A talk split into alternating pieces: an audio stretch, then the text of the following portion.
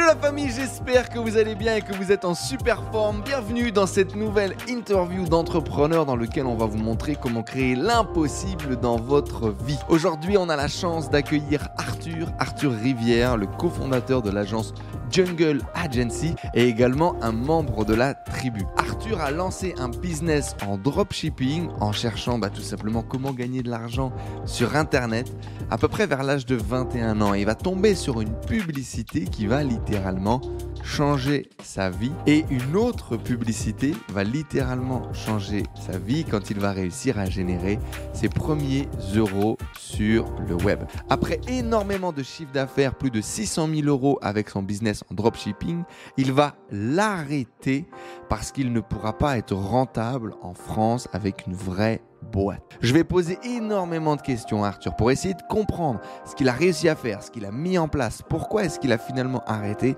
et quel nouveau business il a développé et avec lequel aujourd'hui il a un succès fou. C'est plus de 60, 70 000 euros de chiffre d'affaires générés ces derniers mois. Vous allez découvrir du coup le parcours d'Arthur, ses réussites, ses échecs, ses doutes, ses prises de conscience et tout ce que vous allez pouvoir mettre en place dans votre vie pour avoir des résultats similaires. On est parti dans mon interview avec Arthur Rivière de Jungle Agency. Let's go. Hello les amis, bienvenue dans cette nouvelle interview pour rentrer dans la tête et dans les baskets des gens qui créent l'impossible dans leur vie. Aujourd'hui, nous avons la chance d'accueillir Arthur. Salut Arthur. Salut Enzo, merci pour l'invitation. Comment tu vas? Extrêmement bien, extrêmement bien, extrêmement bien. Et toi? Ça va super. Ça va super. Je suis hyper content d'être euh, d'être là et de t'avoir avec nous pour justement discuter de ton ascension en tant que mougoul des réseaux sociaux et de la publicité. Euh, Il y a un truc moi que qu'on va forcément discuter qui va vous intéresser vous aussi derrière l'écran. C'est euh, tu as réussi à faire plus de 600 000 euros de vente dans l'e-commerce et quand tu as développé ta structure en France, etc., tu as arrêté le dropshipping parce que c'était pas rentable. Et donc, si vous êtes dans ce cas-là, il faut que vous regardiez cette interview et qu'on comprenne du coup ce qui s'est passé. Et donc aujourd'hui, quoi dire? Tu t'es lancé dans l'entrepreneuriat, e-commerce, tu as réussi à avoir des premiers succès conséquents, comme on vient de le dire. Et aujourd'hui, tu développes Jungle Agency et tu dépenses des centaines de milliers d'euros par an pour faire de la publicité sur Facebook, sur Google, pour vendre des produits digitaux ou des produits physiques. C'est une bonne introduction? C'est parfait. Alors on va rentrer tout de suite maintenant dans les détails de savoir de comment tu as démarré cette activité, comment tu t'es lancé sur Internet, comment tu as démarré une agence et comment tu as réussi à la scaler. C'est parti. Arthur, qu'est-ce que tu dis toi aux gens quand tu les rencontres pour la première fois du coup? Bah, Je m'appelle Arthur du coup, euh, j'ai 26 ans. Je suis passionné par le e-commerce et par euh, l'entrepreneuriat euh, et le marketing. Ouais. Et euh, je suis du coup cofondateur de, la Jungle Agency, qui est une agence spécialisée dans l'hypercroissance pour les e-commerçants. grosso modo, c'est ça. Grosso modo, c'est ça qu'on raconte. Et comment t'en es arrivé du coup à, à, faire une activité, à vendre des trucs sur Internet? Ça a été quoi Ça a été quoi la première vente? Raconte-nous. Euh, la première première vente, c'était il y a, il y a longtemps. C'était, euh, j'avais mon père qui avait des petites euh, mini-nettes d'alcool qui m'a demandé du coup de, de, les vendre pour lui sur eBay. Et donc j'avais fait toutes les fiches produits et tout, ça avait bien fonctionné. On avait vendu pas mal. après ça, j'ai complètement, enfin, j'ai complètement stoppé la partie, la partie web. c'était juste une expérience comme ça en, en, étant jeune. Ouais. Et Ensuite, ça a été euh, assez simple. En fait, j'étais en, j'étais en études. Euh, j'ai toujours su que j'étais, que je voulais pas faire de, de CDI, de choses comme ça, mais j'avais pas mal de soucis avec le système scolaire, euh, ce qui font que j'ai, j'ai eu le, bac très tard parce que j'avais arrêté les cours pendant un petit moment. Et en fait, ok, carrément. T'as fait, as fait quoi? T'as fait une césure au lycée, quoi C'est ça? Ouais, c'est ça, ouais, exactement. J'ai fait trois ans de pause. trois ans de pause. Ouais, j'ai essayé, de reprendre à chaque fois, mais ça me, je sais pas, ça matchait pas, il n'y avait pas le, pas le feeling. Qu'est-ce que tu fais pendant euh, ces trois ans de pause? Ah, c'était pas mal de, pas mal de conneries. J'étais pas, pas très, enfin, j'étais pas fait pour le, pas très scolaire. J'avais pas forcément de bonne fréquentation. Je suis parti pendant euh, huit mois au, Sénégal vivre un séjour un peu éducatif, on pourrait dire, qui m'a pas mal ouvert les yeux sur beaucoup de choses. j'ai vécu là-bas, en gros, dans des conditions, bah, dans les conditions du pays, quoi. Donc, c'était une super expérience. C'était très enrichissant, très dur, mais très enrichissant. Et du coup, mhm. après, j'ai essayé de reprendre, mais ça l'a pas fait comme je voulais. J'arrivais pas vraiment à, à, à, me prendre de passion pour, euh, pour les cours, si ce n'est que quand j'avais des profs passionnés, bizarrement, mais globalement, ça matchait pas toujours et euh, j'étais pas, pas forcément euh, bien modelé pour le, pour le système scolaire classique. Comment tu te sens, toi, à bah ce moment-là, du coup, quand, quand tu vois que bah, tes potes, naturellement, eux, bah, ils passent le bac, ils font autre chose, et, toi, ça bloque, et tu, tu, te retrouves à faire une pause de... Parce que trois ans, entre 15 euh, piges et 18 piges, c'est des années qui sont hyper importantes. Euh, il y, a les potes, il y a le réseau et tout, machin. Différent, hein, je me sens différent forcément. Euh, mais au fond de moi, je sais que, enfin, je sais que ça va le faire, tu vois. Mais je sais pas comment, mais je sais que ça va le faire. mais je sais pas comment. Pour le coup, sur le coup, je suis pas du tout. j'ai pas, j'ai pas de vision d'entrepreneuriat. J'ai toujours cette truc en moi qui me dit je serai entrepreneur un jour, mais je sais pas dans quoi, dans qui, j'ai pas d'idée. Euh. Je pensais à l'époque qu'il fallait avoir une idée révolutionnaire pour se lancer. Donc, euh, je n'avais pas d'idée particulière. Puis je me disais, j'ai pas l'âge non plus euh, à ce moment-là. Donc, enfin, c'était une croyance que j'avais à ce moment-là. Mhm. Donc voilà, après, globalement, ça va. Hein, c'est pas, je suis pas, je, suis pas déprimé ou quoi, mais juste, je suis pas dans le, dans le même dans le, dans le cadre classique. J'ai toujours mes potes que je vois en parallèle euh, le week-end quand ils sont plus dispo ou quoi. Euh, comment tes parents gèrent ça? Comment, comment est-ce que vous allez gérer ça à la maison? Ah, c'était compliqué ça. Ça, c'était hmm. compliqué. On fait comme on peut, quoi. On gère un peu sur le, sur le moment. Euh. Tes parents acceptent du coup que tu arrêtes d'aller à l'école?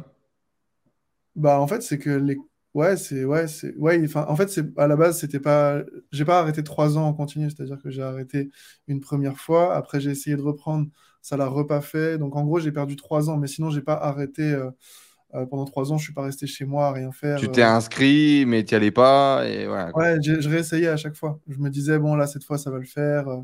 Du coup, j'ai fait plusieurs plusieurs lycées et à chaque fois, ça bah, non, ça ça, ça matchait pas quoi ça matchait pas. Et puis, bah, du coup, après, j'ai.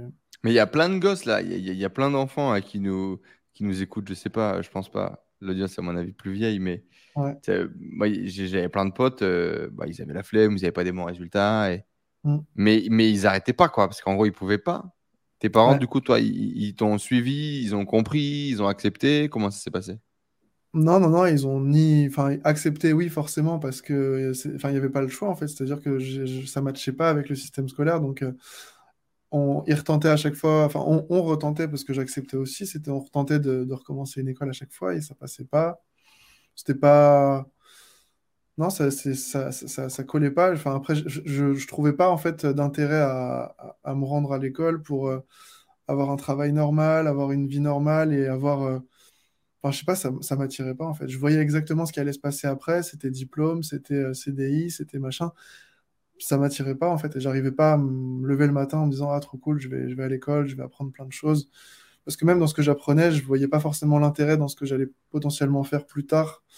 Euh, donc j'avais, j'étais assez conscient à ce moment-là, je pense, de, de la situation et de ce que l'école pouvait m'apporter. Mais il n'y a, rien qui te, y a rien qui te faisait kiffer. Tu n'avais pas de passion en parallèle, il n'y avait pas de truc sur lequel tu mettais ton temps. Non, non, non, non. non. Juste perdu, quoi. Ouais, voilà, c'est ça, exactement. Exactement, exactement. Juste, je me, je me cherchais, je ne savais pas exactement où aller. Et je me disais, je me laisse du temps et puis ça, va venir. Et donc, du coup, ces, ces premières ventes, là, raconte-nous. Comment est-ce qu'on démarre à travailler sur Internet euh, en fait, j'étais. Euh, du coup, j'ai repris les études à 20. j'ai eu le bac du coup à 21 ans. J'ai repris les études. Euh, ah derrière, j'ai fait un, un BTS. En candidat libre, du coup, ou en étant au lycée Non, non, non. J'ai vraiment refait deux années. Donc, j'ai refait une première et une terminale en bac pro vente à l'époque. Et ça, ça m'a bien mmh. plu parce que c'était assez. Enfin, j'ai eu des profs qui m'ont vraiment pris sous leurs ailes. parce qu'ils me disaient, mais t'es es super intelligent. Genre, comment tu peux. Comment tu peux en être là, scolairement parlant, quoi. Et c'est toujours le, la comment dire, la remarque qu'on me faisait, c'était mais tu peux pas, tu peux pas arrêter, tu es, super intelligent, tu as du talent, tu, dois continuer en fait, tu dois, tu, dois, tu dois persévérer, ça va marcher. Sauf que j'arrivais pas en fait. Et, euh, là, pour le coup, j'ai eu des profs qui m'ont vraiment bien compris, qui ont vraiment euh, su me, me faire, euh, me faire réagir. Puis je me suis dit, ok, bon, au pire, je, je passe le bac, et puis si je vois que ça me plaît pas derrière, je vais pas faire d'études. Et au final, je me suis pris au jeu. J'ai fait jusqu'à jusqu'à BTS. Et en fait, en plein BTS, j'ai j'ai fait un, j'ai fait un emprunt pour, pour acheter un ordi, je crois, à l'époque, c'était ça, je voulais m'acheter un Mac. Et euh, je sais pas, j'avais dû voir une phrase quelque part euh, qui m'avait qui m'avait marqué qui disait faire un emprunt à la conso, c'est une grosse connerie parce que du coup, c'est tu tu dépenses de l'argent que t'as pas en fait. Et du Mhm. coup, je me suis dit, bah, je vais regarder sur Internet. Qu'est-ce que j'avais, j'avais rien, tu vois, j'avais 1500 balles sur mon compte. Je me suis dit, qu'est-ce que je peux faire avec 1500 balles pour faire plus? Et, euh, et du coup, euh, je tape ça sur Internet. Je pense que je rentre dans des audiences euh, Facebook, Analytics de quelqu'un qui cherche à gagner de l'argent sur Internet.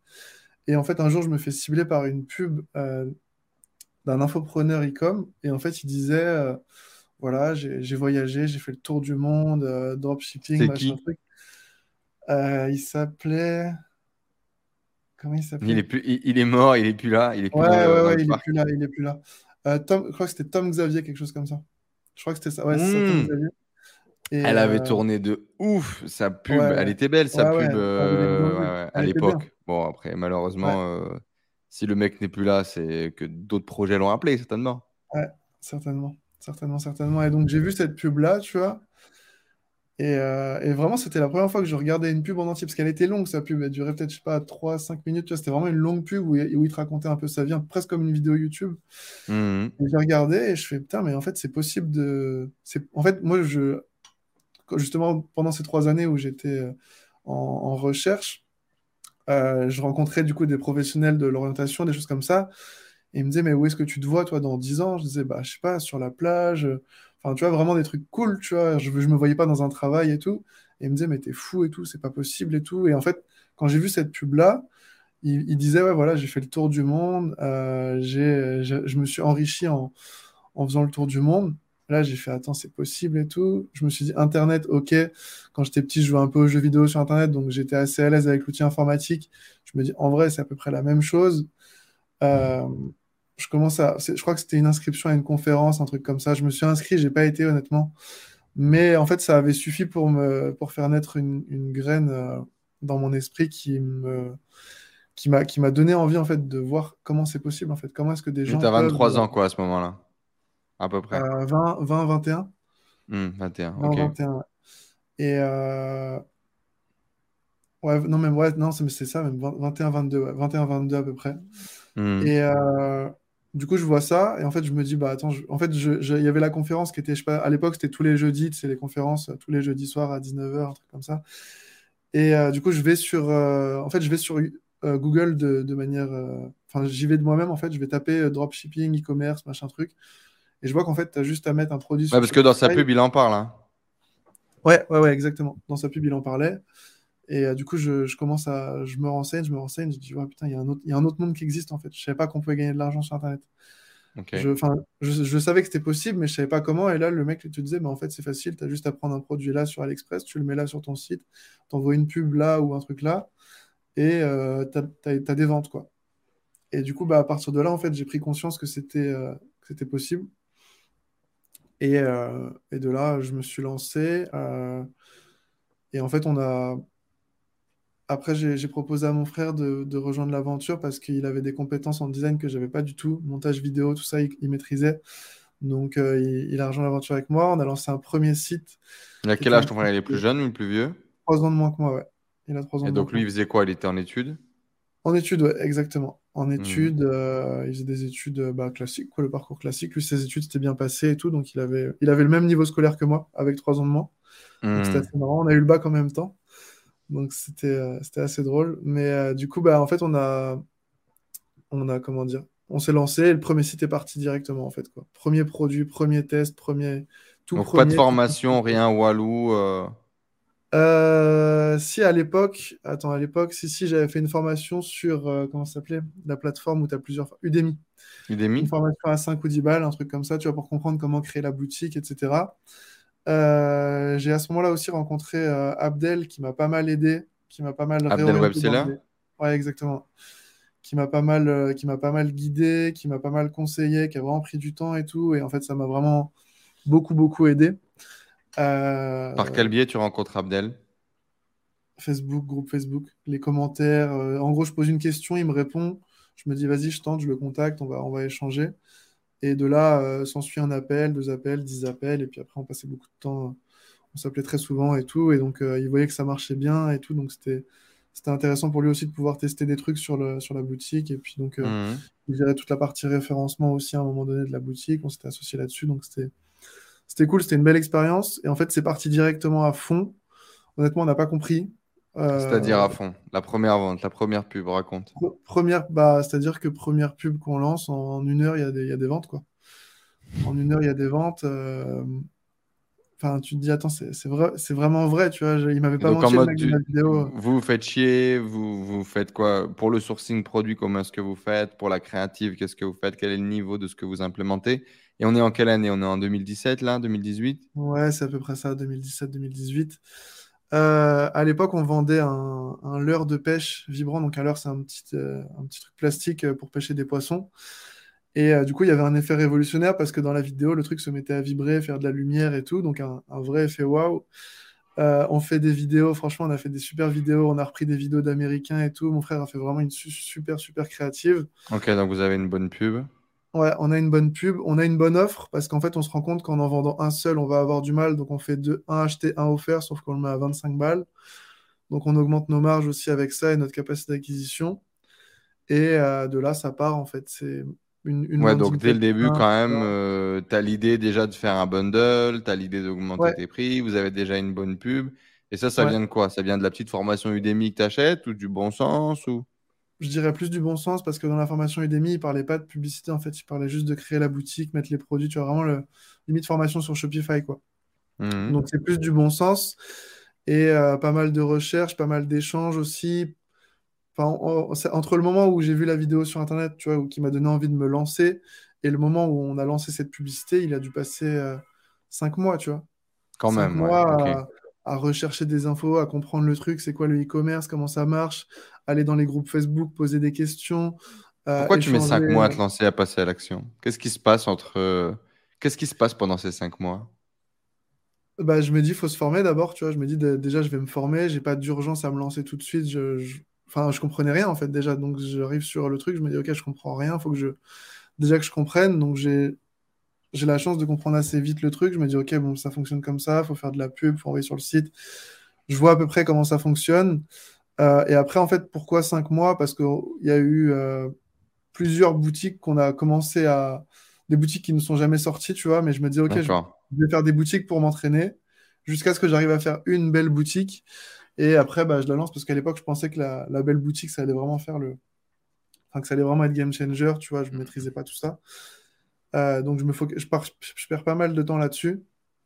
Pareil, sur le visuel, on se dit, ouais, euh, faut qu'on fasse un truc super quali et tout. Euh, faut vraiment qu'on. Parce qu'on n'avait pas budget illimité à ce moment-là, donc on se dit, faut vraiment. On a. Limite, on n'a qu'une seule cartouche, quoi. et donc, donc on, met, on met toutes les chances de notre côté comme ça. Et donc, Vous dépensez. Vous achetez des trucs, vous dépensez de l'argent pour monter cette boutique de pêche? Ah, Je sais plus. je sais pas, abonnement Shopify peut-être. Pas grand chose, honnêtement, non. Et ton frère va faire les designs et le reste, quoi. Ouais, vous n'avez pas d'investissement. Euh, ouais. Non. Très bien. De mémoire. Et donc, du coup, la première pub, directement, j'imagine, campagne, objectif, achat. Ouais, On appuie sur le bouton. Et ça part. Qu'est-ce que tu ressens à ce moment-là? Qu'est-ce que tu qu'est-ce que tu vis à ce moment-là? Euh, un peu comme une libération, tu vois. Honnêtement, un peu comme une libération parce que j'ai eu toute cette phase où je savais pas ce que je voulais faire. Là, je me dis, ok, c'est bon, j'ai trouvé, tu vois. C'est bon, j'ai, enfin, dans ma tête, j'ai craqué le code, tu vois. Je me dis, je viens de gagner, je viens d'investir 2 euros en pub, j'en sors 25. Dans ma tête, je fais des mathématiques, je me dis, ok, donc si je mets 20 000, je sors 250 000. Tu vois, genre, à ce moment-là, c'est ça la réflexion que j'ai. Je me dis, ok, c'est bon, tu vois, on a, on a, on a craqué le code, c'est bon, c'est fait. C'est juste que. Et du coup, bah, je je me dis, c'est bon, je, me, je, me, mets à 200% là-dedans, quoi. Je me mets à 200% là-dedans. Je, je, Il y avait une part de toi qui était hésitant ou tu manquais encore de confiance. Avant ça, c'est vraiment ces, ces, premières ventes qui font la validation où tu te dis, j'y vais au déjà, avant, avant c'était déjà le cas, tu vois. Genre, on était déjà très hmm. Je, je, commençais à prendre vraiment goût pour ce que j'étais en train de faire, chose qui était très rarement arrivée par le passé. Hmm. Euh, et là, je me dis, putain, mais en fait, c'est passionnant et tout. Genre, la psychologie humaine qu'il y a derrière, le fait de se mettre à la place. Nous, en plus, à l'époque, en fait, ce qui a fait aussi qu'on a mis beaucoup de temps à lancer la boutique, c'est que on n'avait jamais pêché et on voulait faire une boutique de pêche. Et donc, on se formait en même temps au dropshipping et à la pêche parce qu'on voulait vraiment faire un, un, truc très pertinent pour les pêcheurs, que quand ils arrivent sur la boutique, ils aient ce qu'il leur faut et tout, tu vois. On s'est vraiment posé ces questions-là. Mhm. Et, euh, et du coup, bah, en fait, c'est déjà à ce moment-là, je me suis dit, OK, c'est bon, je, je, je, kiffais déjà le process, en fait. Sans même parler du résultat, je kiffais déjà le process. Le résultat était vraiment la, la confirmation du truc. Euh, comme quoi j'étais vraiment. Enfin, je me suis dit, ok, c'est bon, j'ai ressenti que j'étais bon dans, dans, ça. Les résultats nous l'ont prouvé. Euh, et du coup, je me suis. Enfin, et ça fait quoi? Ça fait un premier mois à combien, par exemple Tu te souviens? Premier mois, je crois que c'était pas beaucoup, tu vois, c'était 4-5 000 euros, mais moi à l'époque c'était énorme. Et en plus, c'était avec des marges énormes. Euh, c'était vraiment avec du, des dépenses pub, on faisait ROS peut-être 5, 6, tu vois, genre à l'époque c'était colossal. Les prix, en Chine, les, prix en Chine, les prix en Chine étaient beaucoup moins élevés on faisait peut-être à x10 sur le produit, tu vois, donc c'était c'était vraiment intéressant. Euh, donc on fait 4-5 000 euros le premier mois. Deuxième mois, je Et donc là, ouais, en mode euh, j'ai craqué le code, je suis un génie, euh, on va devenir ouais, riche. C'est exactement ça. Et derrière, derrière le deuxième mois, on doit faire, je sais pas, 15-20 000 euros. Et le troisième mois, on est à 50-60 000 euros de chiffre d'affaires, toujours avec des marges très confortables et c'est parti. Quoi, quand tu fais 1000 euros par jour, il se passe quoi? Quand tu fais 500 euros par jour, il se passe quoi? Il y a, des... Est-ce que tu as des déclics à ce moment-là? Est-ce que tu vis des gaps? Est-ce que le premier mois, le deuxième mois, il y a, En fait, ça va trop vite. Ça va trop vite, en fait. Euh, je me rends pas vraiment compte. C'est plus quand je vais voir des potes à moi et que je leur dis Regarde, aujourd'hui, on a vendu 4000 euh, euros. Ils me disent quoi? Genre. Euh, enfin, tu vois, c'est plus à ces moments-là où je me rends compte, je fais Ah ouais, c'est vrai que c'est ouf. Mais en fait, j'étais tellement dans, dans le truc de faut faire plus, faut faire plus, faut faire plus, ça fonctionne. Et honnêtement, je comprenais pas ce que je, ce que je faisais à l'époque, tu vois, genre j'avais pas de notion de marketing, j'avais quelques notions de, psychologie humaine parce que j'avais une, formation commerciale, mais c'était très très limité, tu vois. Donc euh, c'était plus, euh, on a mis une pub, on a mis une copie, et euh, c'est parti. le scaling, c'était très simple. Hein. On faisait juste augmenter les budgets, on voyait comment ça se passait. Il n'y avait pas de, il n'y avait pas de testing, il n'y avait pas de. C'est rien, on a fait une pub, on est monté à 50 000 euros par mois avec une pub, une créa, une copie. Et un produit. Et un produit, ouais. Le produit qui a changé ta vie, effectivement. Dans une, euh, dans une interview, tu dis ça, tu dis il y a deux pubs qui ont changé ma vie. Euh, la première pub, c'est euh, le mec qui essaie de me vendre une formation avec une masterclass. Du coup, comment il s'appelle cet ami? Tom quelque chose. Et la deuxième pub, c'est celle qui a permis de, de, de, scaler le produit, ce fameux leurre de pêche. C'est exactement ça. C'est fou, hein Et aujourd'hui, la, la, la, la, publicité continue de, changer ta vie, du coup, vu que tu as décidé d'en faire. ça va faire quoi en quelques mois, les, les, résultats de la boutique? Si je dis pas de bêtises, vous êtes monté à 650 000 euros sur cette boutique. Ouais, c'est ça. On a eu, en fait, on a, eu, on a commencé à avoir un problème au moment où on s'est rendu compte qu'il y avait une fatigue publicitaire sur notre créa, donc le temps qu'on comprenne. Parce que nous, pour nous, c'était bon, en fait. On avait la pub, on avait tout. On s'est dit, bah, mhm. En fait, on a juste à augmenter, puis on est millionnaire, quoi. Alors, c'était linéaire. À chaque fois qu'on augmentait, le, le retour sur investissement se maintenait à peu près. Donc, c'était à ce moment-là. La magie, ça, euh, c'est un, un, monde que les moins de 20 ans ne peuvent pas connaître. c'est vrai, c'est vrai, c'est vrai. C'était une belle époque. Euh, et du coup, bah, en fait, c'est ça, ouais, c'est on, on, commence à sentir à un moment donné que euh, ça suffit plus ce qu'on fait, que les retours sont plus là. On continue à faire du chiffre, mais le profit diminue, euh, enfin, le profit quotidien diminue à vue d'œil. Donc c'est là en fait où réellement on, se prend une claque et on se dit ok, faut qu'on se forme, tu vois, faut qu'on avance, faut qu'on prenne de l'XP, faut qu'on, il faut qu'on fasse quelque chose parce qu'on peut pas. Vous aviez déjà fait combien de chiffre d'affaires à ce moment-là? 250, 300 000 euros à peu près. Ouais, c'est fou, c'est fou. Hein. Pour beaucoup de gens qui nous, qui nous écoutent, c'est la magie du dropshipping et en même temps sa malédiction. C'est-à-dire, euh, tu arrives à un chiffre d'affaires que énormément d'entrepreneurs n'ont jamais fait, ne feront jamais, etc. Et pour autant, tu n'avais aucune idée de ce que tu étais en train de foutre. Tu étais comme un singe derrière des boutons. quoi. Et, euh, et, effectivement, moi, ça m'étonne pas du tout que jusqu'à 350 000, tu n'avais pas de problème. Quoi. Et du coup, tu t'es jamais remis en question parce que tout marchait et du coup, euh, tout va bien. quoi. C'est exactement ça. Et du coup, bah, on, à ce moment-là, on se dit, OK, il faut qu'on se forme.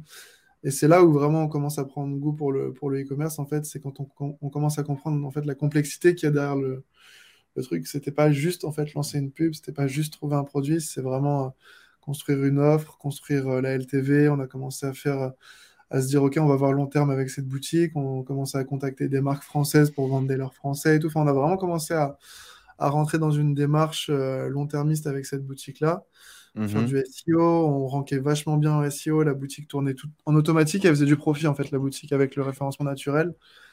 Euh, on n'avait pas fait d'efforts particuliers pour le SEO, mais il y avait quand même Abdel qui était derrière en, backup et on envoyait tellement de trafic en fait à l'époque sur des produits qui n'étaient pas concurrentiels parce qu'en fait les autres ne faisaient pas l'offre qu'on faisait et donc ils n'arrivaient pas à le maintenir dans le scaling. Mhm. Du coup, on était tout seul en fait. Euh, et du coup, bah, là, on commence à, à ouvrir différents canaux. Euh, on met le SEO, on met Facebook. On faisait aussi pas mal de community, euh, community management. On faisait des réseaux sociaux. À l'époque, il y avait les bots Instagram. Tu, tu pouvais avoir un robot qui faisait des follow and follow pour toi et tout. C'était super simple à l'époque de monter un compte à, à 15-20K abonnés. Et on avait un des plus hmm. gros comptes de pêche en France. Et c'était vraiment, même, même en, en, organique comme ça, à l'époque, ça fonctionnait bien. Euh, du coup, on, avait cette sécurité entre guillemets qu'on s'était créé inconsciemment parce qu'on savait pas que, le, produit allait chuter. Et euh, du coup, bah, de là, en fait, on commence à faire des recherches de produits, chercher de nouveaux produits dans la pêche, etc. On se pète les dents sur plein de produits, mais vu qu'on avait plus de budget, c'était quand même plus confortable, mais c'était quand même une période assez stressante parce que ça remet tout en question. Tu te dis, putain, je pensais que j'avais réussi, quoi. Enfin, c'était. Hmm. Euh, dis, je pensais que c'était bon, et en fait, c'est là où tu commences à te rendre compte qu'en fait, non, non, faut, faut apprendre comprendre déjà pourquoi ça a fonctionné, parce que ça n'a pas fonctionné pour rien. Euh, et en général, quand ça a fonctionné, tu n'as pas toujours le recul de te dire, OK, bah attends, je vais essayer de comprendre quels sont les éléments qui font que ça fonctionne. Tu te dis juste, ça fonctionne. C'est quoi ça, en 4 mois, 5 mois à peu près, que vous gagnez 250 000 euros? Enfin, vous faites? Ouais, c'est ça, ouais, c'est ça, 4-5 mois. 4, 5 en 5 mois, du coup, on génère presque 300 000 euros. Vous devez gagner peut-être quoi 100 000 balles net dans votre poche? En auto-entreprise, sans payer la TVA. ouais, on n'avait pas de TVA, on n'avait rien. Enfin, on a eu l'auto-entreprise après avoir dépassé le plafond. En fait, ça n'avait aucun sens. Tout allait trop vite. En fait, on était complètement. Euh, comment, comment on vit ça de gagner 100 000 balles euh, en quelques mois? Qu'est-ce qui se passe? On s'en rend compte, on s'en rend pas compte? Non, j'étais pas conscient, honnêtement. Ma... ma, vie, elle n'a pas changé. Tu vois, j'ai pas commencé à... à flamber ou quoi. J'ai pas eu de. Tu as touché quand même la thune sur ton compte. Tu avais déjà vu autant d'argent sur ton compte? Non, jamais. Non, ça c'était ouf. Ça c'était ouf. Quand tu ouvres ton compte bancaire, que tu vois des sommes, tu fais putain, j'ai jamais vu ça de ma vie. Mais mon quotidien changeait pas vraiment. En fait, c'est juste qu'en fait, à un moment donné, j'étais toujours en études et à, à deux, deux, trois semaines du diplôme, euh, je me suis dit en fait, je veux pas passer le diplôme parce que si je le passe, en fait, ça va me faire une sécurité et du coup, à ce moment-là, je vais voir le, mon prof principal, enfin ma prof principale de l'époque. Je dis voilà, écoutez, je ne veux pas passer le diplôme et tout. Euh, sinon, j'ai peur que ce soit une, une, une, option B en fait dans ma tête. Et donc, euh, je dis voilà, je, enfin, à ce, à ce moment-là, je, je dis je peux, enfin, je peux pas continuer parce qu'en fait, j'ai ma boutique en e-commerce qui génère trop d'argent pour que je me mette pas à temps plein dessus. Et comme j'avais le sentiment que j'avais tout compris, que c'était bon, j'avais, j'avais, euh, j'avais craqué le code, je lui dis voilà. J'étais hyper confiant, quoi. Ouais, j'étais hyper confiant. Et même si je me disais, même si ça fonctionne pas, je m'en fous, je veux. C'est ça que je veux faire en fait. Euh, j'avais enfin trouvé le truc qui me, qui me faisait vibrer, qui me faisait vraiment kiffer. Je me réveillais, j'étais content et tout. Tu vois, c'était vraiment, c'était vraiment une, belle. Euh, bah, gros changement, ouais, sachant que tu n'arrivais pas à être levé pour aller à l'école et que tu as pété un câble. Clairement. C'est un énorme changement, ouais. Hmm. Clairement, clairement. et donc, du bah, coup, à ce moment-là, 300 000 balles, euh, on a mis 40K, euh, 54 côtés euh, sur son compte en banque. On voit des gros chiffres. on a les yeux qui sortent de, tous les orbites. et du coup, l'auto-entreprise arrive. On a déjà fait sauter les plafonds. Du coup, il faut mm. créer une vraie boîte. Mm. Et là, c'est le drame. Exactement. Exactement, sauf qu'entre-temps, on se dit on continue, tu vois. À l'époque, on n'avait pas le. Enfin, en fait, ça fonctionnait, donc on se dit pas. On ah, continue quoi On coupe pas, c'est-à-dire qu'on continue à encaisser sur l'auto-entreprise, les comptes perso, on s'en fout, on verra plus tard. Quoi. Ouais. exactement. Euh, donc pour le coup, j'ai eu de la chance, ça s'est bien passé. Euh, ça aurait pu ne pas bien se passer, mais pour, pour nous, ça s'est bien passé. Mais par contre, ça nous a mis un gros, une grosse pression. Euh, j'ai mon père qui me disait tout le temps, c'est pas, c'est pas du business que vous faites, en fait, c'est de la fraude. Enfin, vous, vous payez pas de TVA, vous payez pas de taxes. Certes, ça fonctionne, mais c'est pas votre argent réellement, tu vois. Ça va vous retomber dessus et tout. Et à force de me rabattre ce truc-là, je me dis, bon, ok, on va créer une boîte. Donc, on, monte une boîte, on va avoir un expert comptable. Et là, on fait un, prévisionnel. Et en fait, notre marge, elle était dans la TVA. Euh, donc, euh, on se rend compte que euh, avec les chiffres qu'on avait à ce moment-là, bah déjà, le fait de payer de la TVA, ça nous enlevait énormément. Donc, on se dit, OK, on va partir aux États-Unis. Donc, on fait un prévisionnel sur les États-Unis pour pas payer la TVA. Alors, effectivement, pour tous ceux qui nous suivent, euh, où est-ce que tu vas chercher ce tips? C'est le comptable qui te le donne ou Je sais pas, c'était de l'expérience que j'avais eue entre le... Sur, le, sur, le, sur le temps qui était passé. Quoi. Je savais qu'aux États-Unis, il n'y avait pas de TVA à payer. Quoi. Exactement. Donc effectivement, la TVA est un impôt euh, territorial, euh, donc basé par rapport à l'endroit où ton client final va acheter le produit. Donc si tu vas en France, même si tu as une boîte à Tombouctou, tu dois payer la TVA euh, française. Enfin, tu encaisses la TVA, tu dois rendre la TVA à la France. Et du coup, tu peux créer par exemple une boîte en France et tu peux créer une boîte qui sera utilisée 100% à l'export hors Europe et donc une boîte qui est non, non, assujettie, c'est ça, non assujettie à TVA. Et donc du coup, euh, ben, tu, fais tes prix, tu fais ton pricing, machin, et euh, tu vas euh, hors taxe, hors taxe égale TTC, vu que ta TVA sera de zéro. Et donc, effectivement, à l'époque, c'était déjà quand même un truc assez avancé, c'est marrant, mais euh, plusieurs vont faire ça pour justement euh, pouvoir eh bien, continuer à faire les mêmes prix pratiqués, parce qu'en général, le prix pratiqué en France est plus ou moins le même prix pratiqué aux US. sauf que bah, là, tu as les 20% de TVA à rendre, ce qui te démonte ta marge. Ok, donc du coup, vous parlez de ça directement au comptable et vous partez dans cette direction, quoi. Bah, en fait, c'est qu'on part, dans cette, on, part dans, on part dans cette direction sur, euh, en lui demandant, voilà, fais-nous un prévisionnel ou quelque chose comme ça. Enfin, dans toutes les créations de boîtes, ils te demandent de faire un prévisionnel en général. Hmm. Et donc, on fait le prévisionnel avec l'expert comptable. Il nous dit, bah voilà, passez au bureau, on va le voir et tout. Et il nous dit, euh, bah, les gars, les chiffres, ça passe pas, quoi, en fait. Vous allez gagner de l'argent dans trois ans, quoi. Enfin, le, on, pourra, on pourra prendre des salaires, etc. Mais vraiment gagner de, l'argent, tu vois, genre se, prendre un bon salaire euh, tous les mois et tout, c'est que dans trois ans, quoi. Donc on lui dit, putain, c'est pas possible. En fait, on, on peut pas, quoi. Donc euh, à ce moment-là, on se, on se, remet en question. On se dit, attends, mais je sais pas, il y a un problème. Comment font les autres? On avait aussi l'option de, de s'exiler fiscalement. Euh, mais je sais pas, à cette époque-là, j'avais ce truc-là, on avait, on avait déjà créé la boîte et tout. Je me suis dit, bon, allez, on, je sais pas, on va tenter, on va voir. Au pire, au pire ça fera une expérience, quoi. Mais on tente. Parce que du coup, tu, penses à ça parce que d'autres l'ont fait, d'autres se sont barrés et tu te dis, euh, c'est peut-être aussi une solution pour justement. faut fuir la France pour gagner de l'argent, quoi. C'est ça la solution, quoi. Honnêtement, c'était ça. À, ce moment-là, c'était OK, bon, bah, en fait, on peut pas gagner d'argent en France. C'était ma conclusion. C'était le e-commerce, le dropshipping ne marche pas en France. Vraiment, c'était ma conclusion sur le moment parce que j'avais, enfin, j'avais pas le recul que j'ai aujourd'hui sur le sur e-commerce ni sur tout ce qui est euh, imposition, structure juridique, etc. Comment fonctionnent le, les taxes, etc. en France, ni même comment fonctionne le e-commerce à moyen long terme, etc. Mais euh, avec le modèle qu'on avait de faire du profit sur la vente euh, numéro 1, ça fonctionnait pas quoi. Enfin sur la première vente. Est-ce qu'il n'y a pas une désillusion à ce moment-là par rapport au modèle qui t'a été vendu, par rapport à tout ce qui est raconté sur YouTube, sur Facebook? Comment est-ce que tu vis ça? Bah, en fait, non, parce que je sais que ça fonctionne à l'étranger, tu vois. Je sais que si je me barre, je me barre euh, fiscalement, j'ai pas, j'ai plus ce problème-là, en fait. Mais à ce Ok, donc tu te dis juste, euh, tous les dropshippers sont des fils de pute et, ils font des trucs illégaux, quoi. à l'époque, fils de pute, bien évidemment, c'est poussé un peu, mais. À l'époque, c'était vraiment le cas. Hein. Enfin, moi, tous ceux que je connaissais qui faisaient du chiffre, ils n'avaient pas de, boîte en France. Enfin, c'était très très rare. C'était des ovnis, ceux qui avaient des boîtes en France et qui faisaient du drop euh, à plus grand volume c'était vraiment, vraiment des ovnis. Hein. C'était, c'était super rare. Euh, où, ils faisaient, du SEO, où ils avaient des stratégies différentes, tu vois, mais où ils avaient une très bonne compréhension du e-commerce. Mais ceux qui faisaient vraiment de l'argent, ils n'étaient pas en France. Du moins ceux que j'ai rencontrés à l'époque. Ouais, ceux qui étaient visibles, etc. Ouais, exactement. Donc tu te dis, soit il faut se barrer, soit il faut changer de, de, de, job, quoi. Ouais, ouais, c'est un peu ça, ouais. C'est un peu ça, c'est un peu ça. On, on fait quand même un test aux États-Unis. On monte toute une boutique euh, de... C'était quoi? Des... Une boutique pour les, les passionnés de Vikings. Parce qu'en fait, aux États-Unis, tu as des gens qui sont vraiment fous des Vikings. Et on Hmm. trouve des fournisseurs en Europe pour acheter en TTC. Enfin, non, on, on achetait en hors taxe parce que c'était en Ukraine, je crois. Mais on trouve des...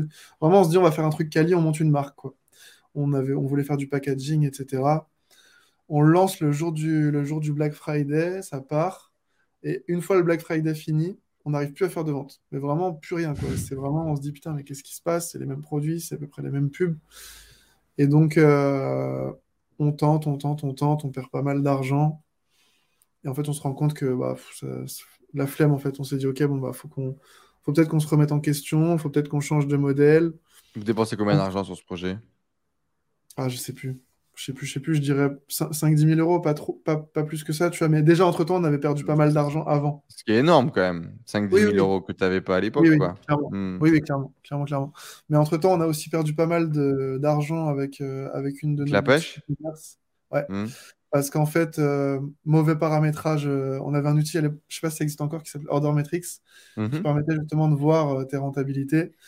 Et moi, je paramètre mal le coût d'un produit, mais vraiment mal, c'est-à-dire que je mets pas de coût, je mets pas de coût au produit. Et Ouais, euh, donc il te dit marge 100%. ouais, il me dit franchement, les enfin, tous les jours, je regarde mon Ordermetrics, je fais, ça marche bien et tout, c'est cool et tout. Genre, je...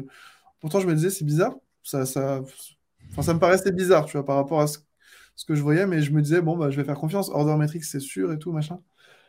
Et, euh, et au final, non, pas du tout. J'ai laissé tourner comme ça pendant, euh, pendant deux semaines, deux, trois semaines. Et en fait, je étais à perte sur la vente? Ouais, tous les jours. Tous les jours, on perdait de l'argent, en fait, et on s'en rendait pas compte. Euh, mais enfin, au bout d'un moment, je vois le compte bancaire, je fais, mais attends, non, c'est sûr, il y a un truc. C'est sûr, il y a un truc. Du coup, je creuse, je creuse, je creuse, et je finis par tomber sur Ordermetrics, et je me dis, ah putain. Et donc là, je mets le vrai chiffre, et en fait, je vois que le- qu'on était à perdre depuis un moment, quoi. Donc euh, ça, c'était, mais, mais aussi, enfin, c'était, c'était, c'était des pertes assez importantes, mais globalement, c'était surtout une bonne leçon euh, sur la maîtrise des chiffres, quoi. Donc on va dire deux expériences coup sur coup un peu euh, négatives. Ça Ouais. nous amène où ça? Bah justement, en fait, c'est ça, plus après le- l'expert comptable qui te dit tu vas pas pouvoir gagner d'argent, tu te dis bon, ok, on va. C'est peut-être le moment de se remettre en question, euh, de, de- de passer sur un système peut-être de Presta ou de choses comme ça. Tiens, du d'ailleurs, avant ça, tu t'es formé où? Tu disais tout à l'heure euh, à 300 000, on prend la décision, on se forme, etc. Ça va être quoi la démarche pour, pour se former? Bah, à l'époque, on avait pas mal de formations piratées euh, sur Internet. Franchement, enfin, honnêtement, c'était ça. Donc Euh, euh, les, les, les, les drives, les Dropbox qui sont ouais, partagés bizarres, avec les ouais, formations de tout le monde et machin. ouais. Et exactement, tu vas suivre qui du coup? Tu vas suivre qui? Tu vas suivre quoi? Bah, au début, aux- aux- c'était aux États-Unis, c'était un, un- comment il s'appelle, le fondateur d'une marque de, de cosmétiques, Ezra Firestone, Ouais. Et euh, Dipesh Mandalia sur Facebook. Celle-ci, ça a été vraiment un gros déclic. À l'époque où il a sorti, c'était vraiment incroyable parce que ça mettait du sens en fait dans tout ce que je mettais en place dans Facebook, et ça m'a fait me rendre compte que je faisais pas du tout, enfin que j'avais pas forcément toujours de, logique dans mes prises de décision. euh, Ouais, que tu n'avais pas compris comment ça fonctionnait, quoi. Ouais, exactement. Hmm. Exactement, exactement. Euh, principalement ça. En France, j'en avais regardé quelques-unes, mais j'ai jamais été au bout, j'arrivais pas à accrocher. Puis le fait que le fait de pas les payer, honnêtement, c'était un vrai problème aussi. Parce qu'en fait, j'avais aucun engagement dans la formation, j'avais pas de. Oui, pas engagé en fait. Ouais, c'est ça. Hmm. Et puis on en avait tellement en fait, on avait tellement de- on avait accès à tellement de formations, c'était c'était fou. Franchement, on avait sur le marché français, on avait tout. Marché anglais, on avait quasiment tout. Enfin, c'était c'était assez, simple d'avoir de l'information, sauf qu'en fait, on en avait tellement qu'on était noyé dans tout ça. Et donc, euh, Ouais, qu'au final, tu consommes plus. ouais, c'est ça, tu consommes plus. Hmm. Donc, euh, donc il y a eu ça. Mais Et en tout cas, voilà, formation e-commerce, formation Facebook qui te met une grosse claque. ouais. Et après, beaucoup le, le réseau aussi qu'on s'est créé, parce qu'entre-temps, on a rencontré plein de personnes dans l'e-com. Et c'était majoritairement les échanges, en fait, tu vois. C'est vraiment le- les échanges, le réseau, le Comment est-ce que tu as fait pour gens. rencontrer des gens? Franchement, au culot, hein, sur Facebook, tu contactes les gens, tu dis salut, ça va, tu fais du e-com, moi aussi, machin. Puis après, tu as des gens qui te mettent en relation avec des gens, tu fais des calls, tu fais des machins. C'était, au, départ, c'était vraiment. À l'époque, c'était vraiment les groupes Facebook, ça marchait bien, les groupes Facebook à l'époque. Il y avait beaucoup de gens qui créaient des groupes autour du dropshipping pour vendre des infoproduits derrière, ou pas des fois, mais majoritairement. Et ça, ça marchait très bien. Tu contactais des gens, tu, tu partages, tu partages tes problématiques, tu grandis avec, euh, avec ces personnes-là. À l'époque, on avait aussi créé un mastermind en physique à côté de chez nous. On était quasiment à la fin 50, 60 e-commerçants. Donc c'était cool, tu vois. On, se C'est vous qui l'avez créé? ah, bah, C'était avec un, avec un pote qu'on avait à, à, Rennes qui, qui avait pris l'initiative et on s'est dit, bah vas-y, pourquoi pas, en fait. Et au final, on a, on a arrêté, mais c'était super sympa, tu vois. C'était vraiment très enrichissant à chaque fois. Et puis on était de plus en plus d'un rendez-vous sur l'autre. Et donc, en fait, euh, ça, c'était très formateur. Et il y a aussi un truc qui a été des gens, quoi. Ouais, c'est ça. Et un truc qui a été très formateur aussi, c'était justement dans ces rencontres euh, de transmettre ce que tu savais. Parce qu'à l'époque, enfin, c'est encore beaucoup, mais 300 000 euros de chiffre d'affaires, à l'époque, c'était une réussite dans le, dans le e-com, tu avais, bah, Quand tu arrivais à une soirée e-com et que tu avais déjà euh, des résultats, 4, 4 cash day et tout, c'est fini quoi. Hmm. C'est clair, c'est clair, c'est clair. Et du coup, bah, tu, tu, transmettais un peu ce que tu savais et ça te permettait en fait de structurer l'info que tu avais en tête. Et du coup, au fur et à mesure que tu t'essayais de transmettre une info, tu affinais ta façon de la, de la voir. Et du coup, ça t'obligeait aussi parce que des fois, tu dis des choses que tu Enfin, tu apprends des choses à quelqu'un, c'est exactement ce que tu devrais faire toi, mais toi, tu le fais pas exactement comme ça. Et à force de le hmm. dire, en fait, ça crée une espèce de contradiction qui te force à le faire de cette façon-là. Euh, et du coup, avoir les, résultats que tu, dois avoir. Quoi. Mais ouais, hmm. globalement, c'est ça. Et du coup, à ce moment-là, c'est quoi la décision? Il faut qu'on gagne notre vie différemment. Quoi. Ouais, c'est ça. À ce moment-là, on se dit, on va. Non, on, a, quand même relancé un, on a relancé un shop, on a pris l'auto-entreprise d'un pote on relance un shop, ça fonctionne. En mode Nick, quand même, s'il vous plaît, laissez-moi gagner un peu d'argent. À ce moment-là, on se dit, on a peut-être trouvé un hack, on va louer des auto-entreprises. Mais en fait, euh, en fait trop compliqué. Bah, en fait, c'est un peu illégal, quoi. C'est pas. Ouais, c'est ça. C'est ça, C'est de la bidouille, mais bon, on va pas, on va pas construire un empire comme ça, quoi. Mais du coup, pas peur quand même, effectivement, de faire un peu de bidouille comme ça. Non, non, non. Bah, euh, en fait, les, volumes n'étaient pas... les volumes n'étaient pas énormes, tu sais. J'ai toujours eu des échos que euh, sur les volumes qu'on faisait, il n'y avait pas trop de soucis à se faire, tu vois. Enfin, les... Du moins, ceux qui gèrent euh, aux impôts. Aujourd'hui, c'est plus le cas, je pense, honnêtement, avec toute la visibilité qu'il y a eu sur le dropshipping. Mais à l'époque, le dropshipping, ils ont, ils, enfin, personne connaissait vraiment le truc. C'était encore assez récent. Ça commençait à se démocratiser avec deux, trois infopreneurs. Mais, Donc, quoi, tu te dis à un pote, vas-y, frérot, donne-moi ton compte en banque et crée une auto-entreprise, donne-moi ton numéro de sirène, on va te donner 2000 euros et, euh, et bonne journée. Ouais, globalement, c'est ça, ouais. Globalement, c'est ça. Globalement, c'est ça. Et au final, on fait ça, on fait ça sur, euh, sur. On lance un produit sur 2-3 semaines sur une période hivernale. C'était une, une, une, veste chauffante. On lance ça, ça fonctionne bien. Et après, on arrête. Et en fait, on n'arrive pas à relancer. On se dit, bon, allez, c'est bon, tant pis, on a, on a fait ce qu'on avait à faire en dropshipping. On, reviendra plus tard peut-être, mais là pour l'instant, faut qu'on faut qu'on gagne vraiment de l'argent, quoi. Et du coup, on se dit, on va, on va faire de la prestation de service, parce qu'en fait, on se rend compte que tu as, comment dire, as beaucoup d'e-commerçants. tu as développé des compétences, quoi. Tu as appris des choses, là, du coup. C'est ça. Bah, en fait, quand tu es en. ça a duré quoi, du coup? Ça a duré 8 mois, 10 mois?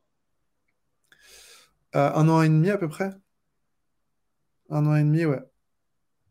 Ouais, c'est ça, un an et demi, ça a duré un an et demi. Donc c'était c'était cool, franchement c'était une super expérience. Puis ça t'apprend beaucoup de choses, tu vois, ça t'apprend... En fait, quand, quand tu fais du drop et que tu es en auto-entrepreneur, tu es sur tous les fronts.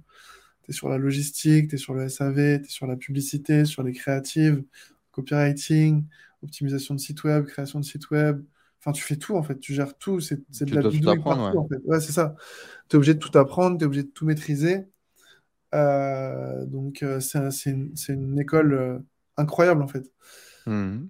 Et du coup, bah, on, prend, on se dit on prend cette expérience et on la met dans le monde réel en fait. Enfin dans le monde réel, dans le, dans le, monde classique des entreprises euh, qui existent quoi. Et donc du coup, voilà l'idée de créer une agence pour faire de la presta, de créer euh, peut-être une visibilité en tant que freelance. C'est quoi au début qu'on se raconte comme histoire? Qu'est-ce qu'on essaie de faire? Au départ, au départ, on part direct sur agence. On se dit on va faire une agence. Parce qu'en fait, on était à ce moment-là, on venait juste de prendre des bureaux avec, euh, avec deux potes.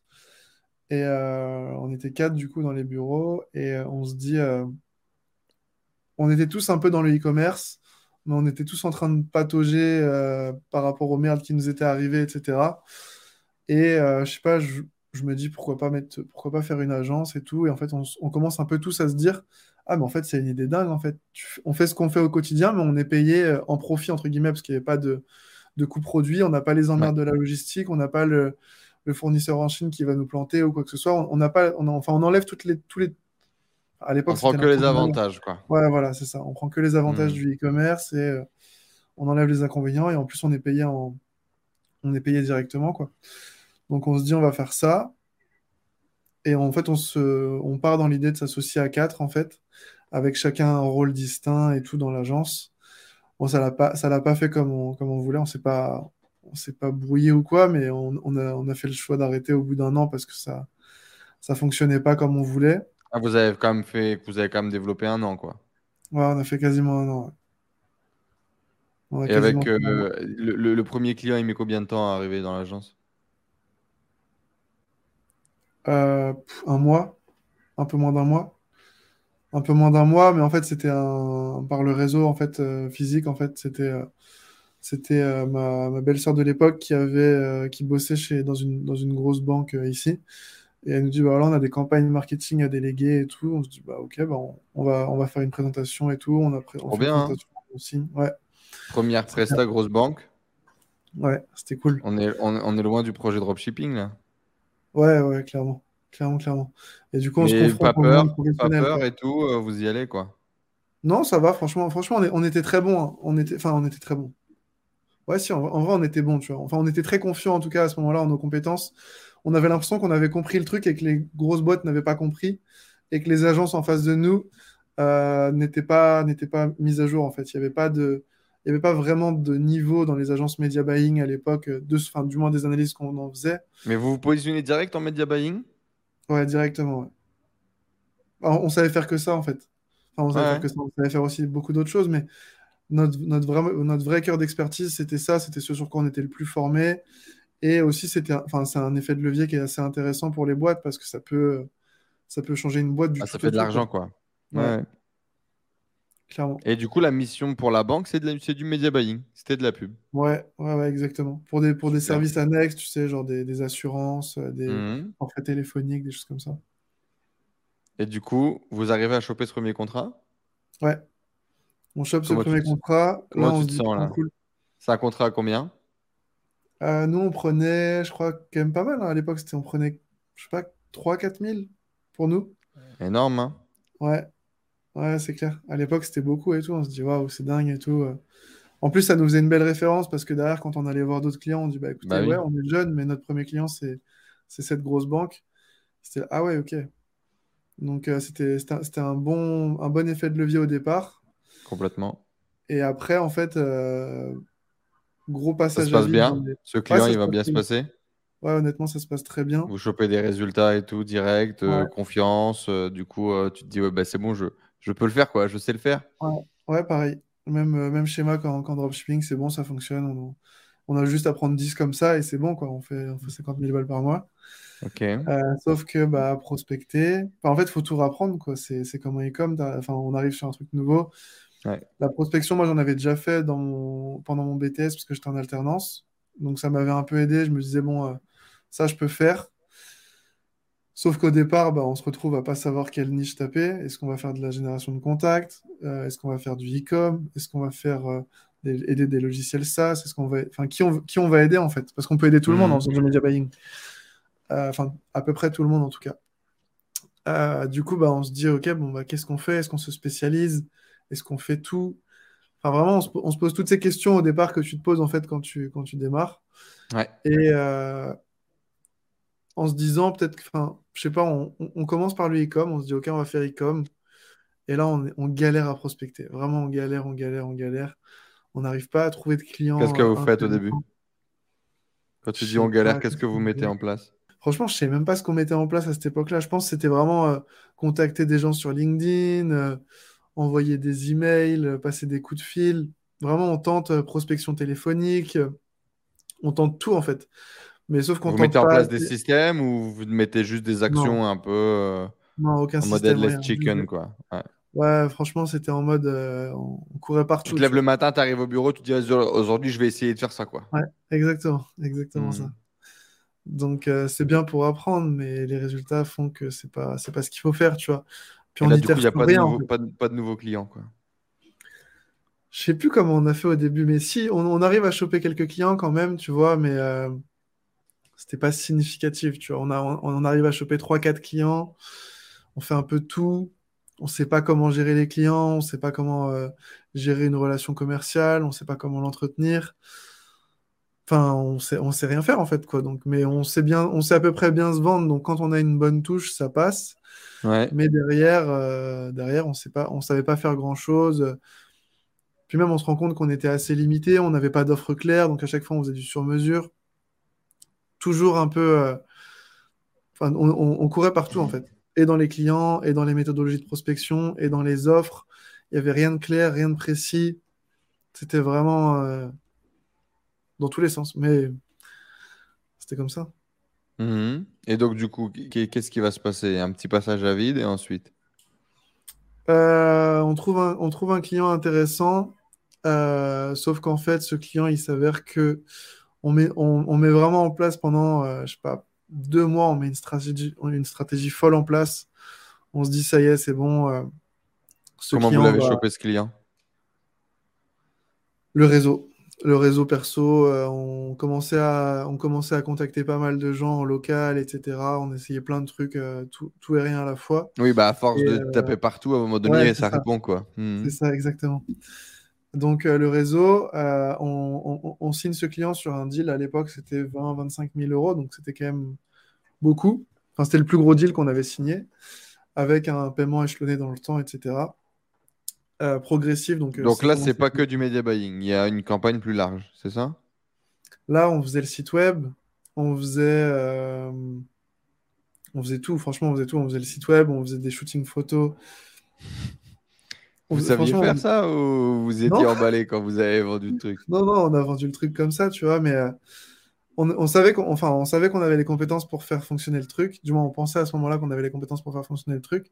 Parce que dans notre tête, en fait, on était dans notre tête, on pensait qu'être bon en marketing, ça te permettait de vendre tout et n'importe quoi, tu vois. Avec euh, n'importe quel budget, avec n'importe quoi, n'importe quel positionnement, n'importe quel timing. Et donc, en fait, euh, au bout de 3-4 mois de taf, à temps plein quasiment, honnêtement, on était quasiment 3 à bosser dessus à temps plein, 2-3 à bosser dessus à temps plein. Mhm. On se rend compte qu'en fait, euh, on fait le lancement comme prévu. Et à partir de là, en fait, on n'a pas les, du tout les résultats euh, qu'on attendait. Tu vois. On se dit, waouh, c'est fou. On, on, met en place une campagne avec, je sais pas, 20, 30 influenceurs, euh, du media buying dans tous les sens, des, créatifs. on, on, met vraiment tout en place et euh, il se passe rien. Tu vois. Genre, ça fait vraiment. On, envoie les produits sur le marché, c'était de la cosmétique pour, euh, pour hommes. haut de gamme en plus, donc c'était assez cher, c'était genre 50, 60 balles la, la crème. Et on envoie le truc et il se passe rien. Et là, on fait oups, qu'est-ce qu'on a fait euh, Qu'est-ce qui s'est passé Qu'est-ce qui fait que. Euh, enfin, la stratégie le, le, chef, le chef de projet, il avait de l'expérience dans le web. Le, mec, le client, il était expérimenté, il, mettait en place la stratégie ou il vous avait vraiment tout délégué? Non, vraiment, il nous faisait confiance, tu vois. Vraiment, il nous faisait vous étiez les mecs du web et, le type, il a de la thune et c'est tout, quoi. Ouais, exactement. C'est exactement ça.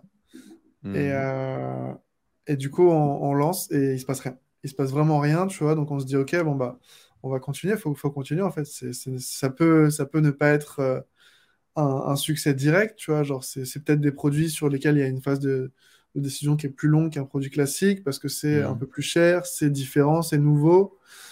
Euh, c'est de la cosmétique pour hommes. Les hommes ne savent peut-être pas encore qui. C'était il y a 2-3 ans, donc c'était pas encore euh, suffisamment marketé par les, les concurrents pour, pour qu'il y ait une réelle éducation qui soit faite au niveau du marché.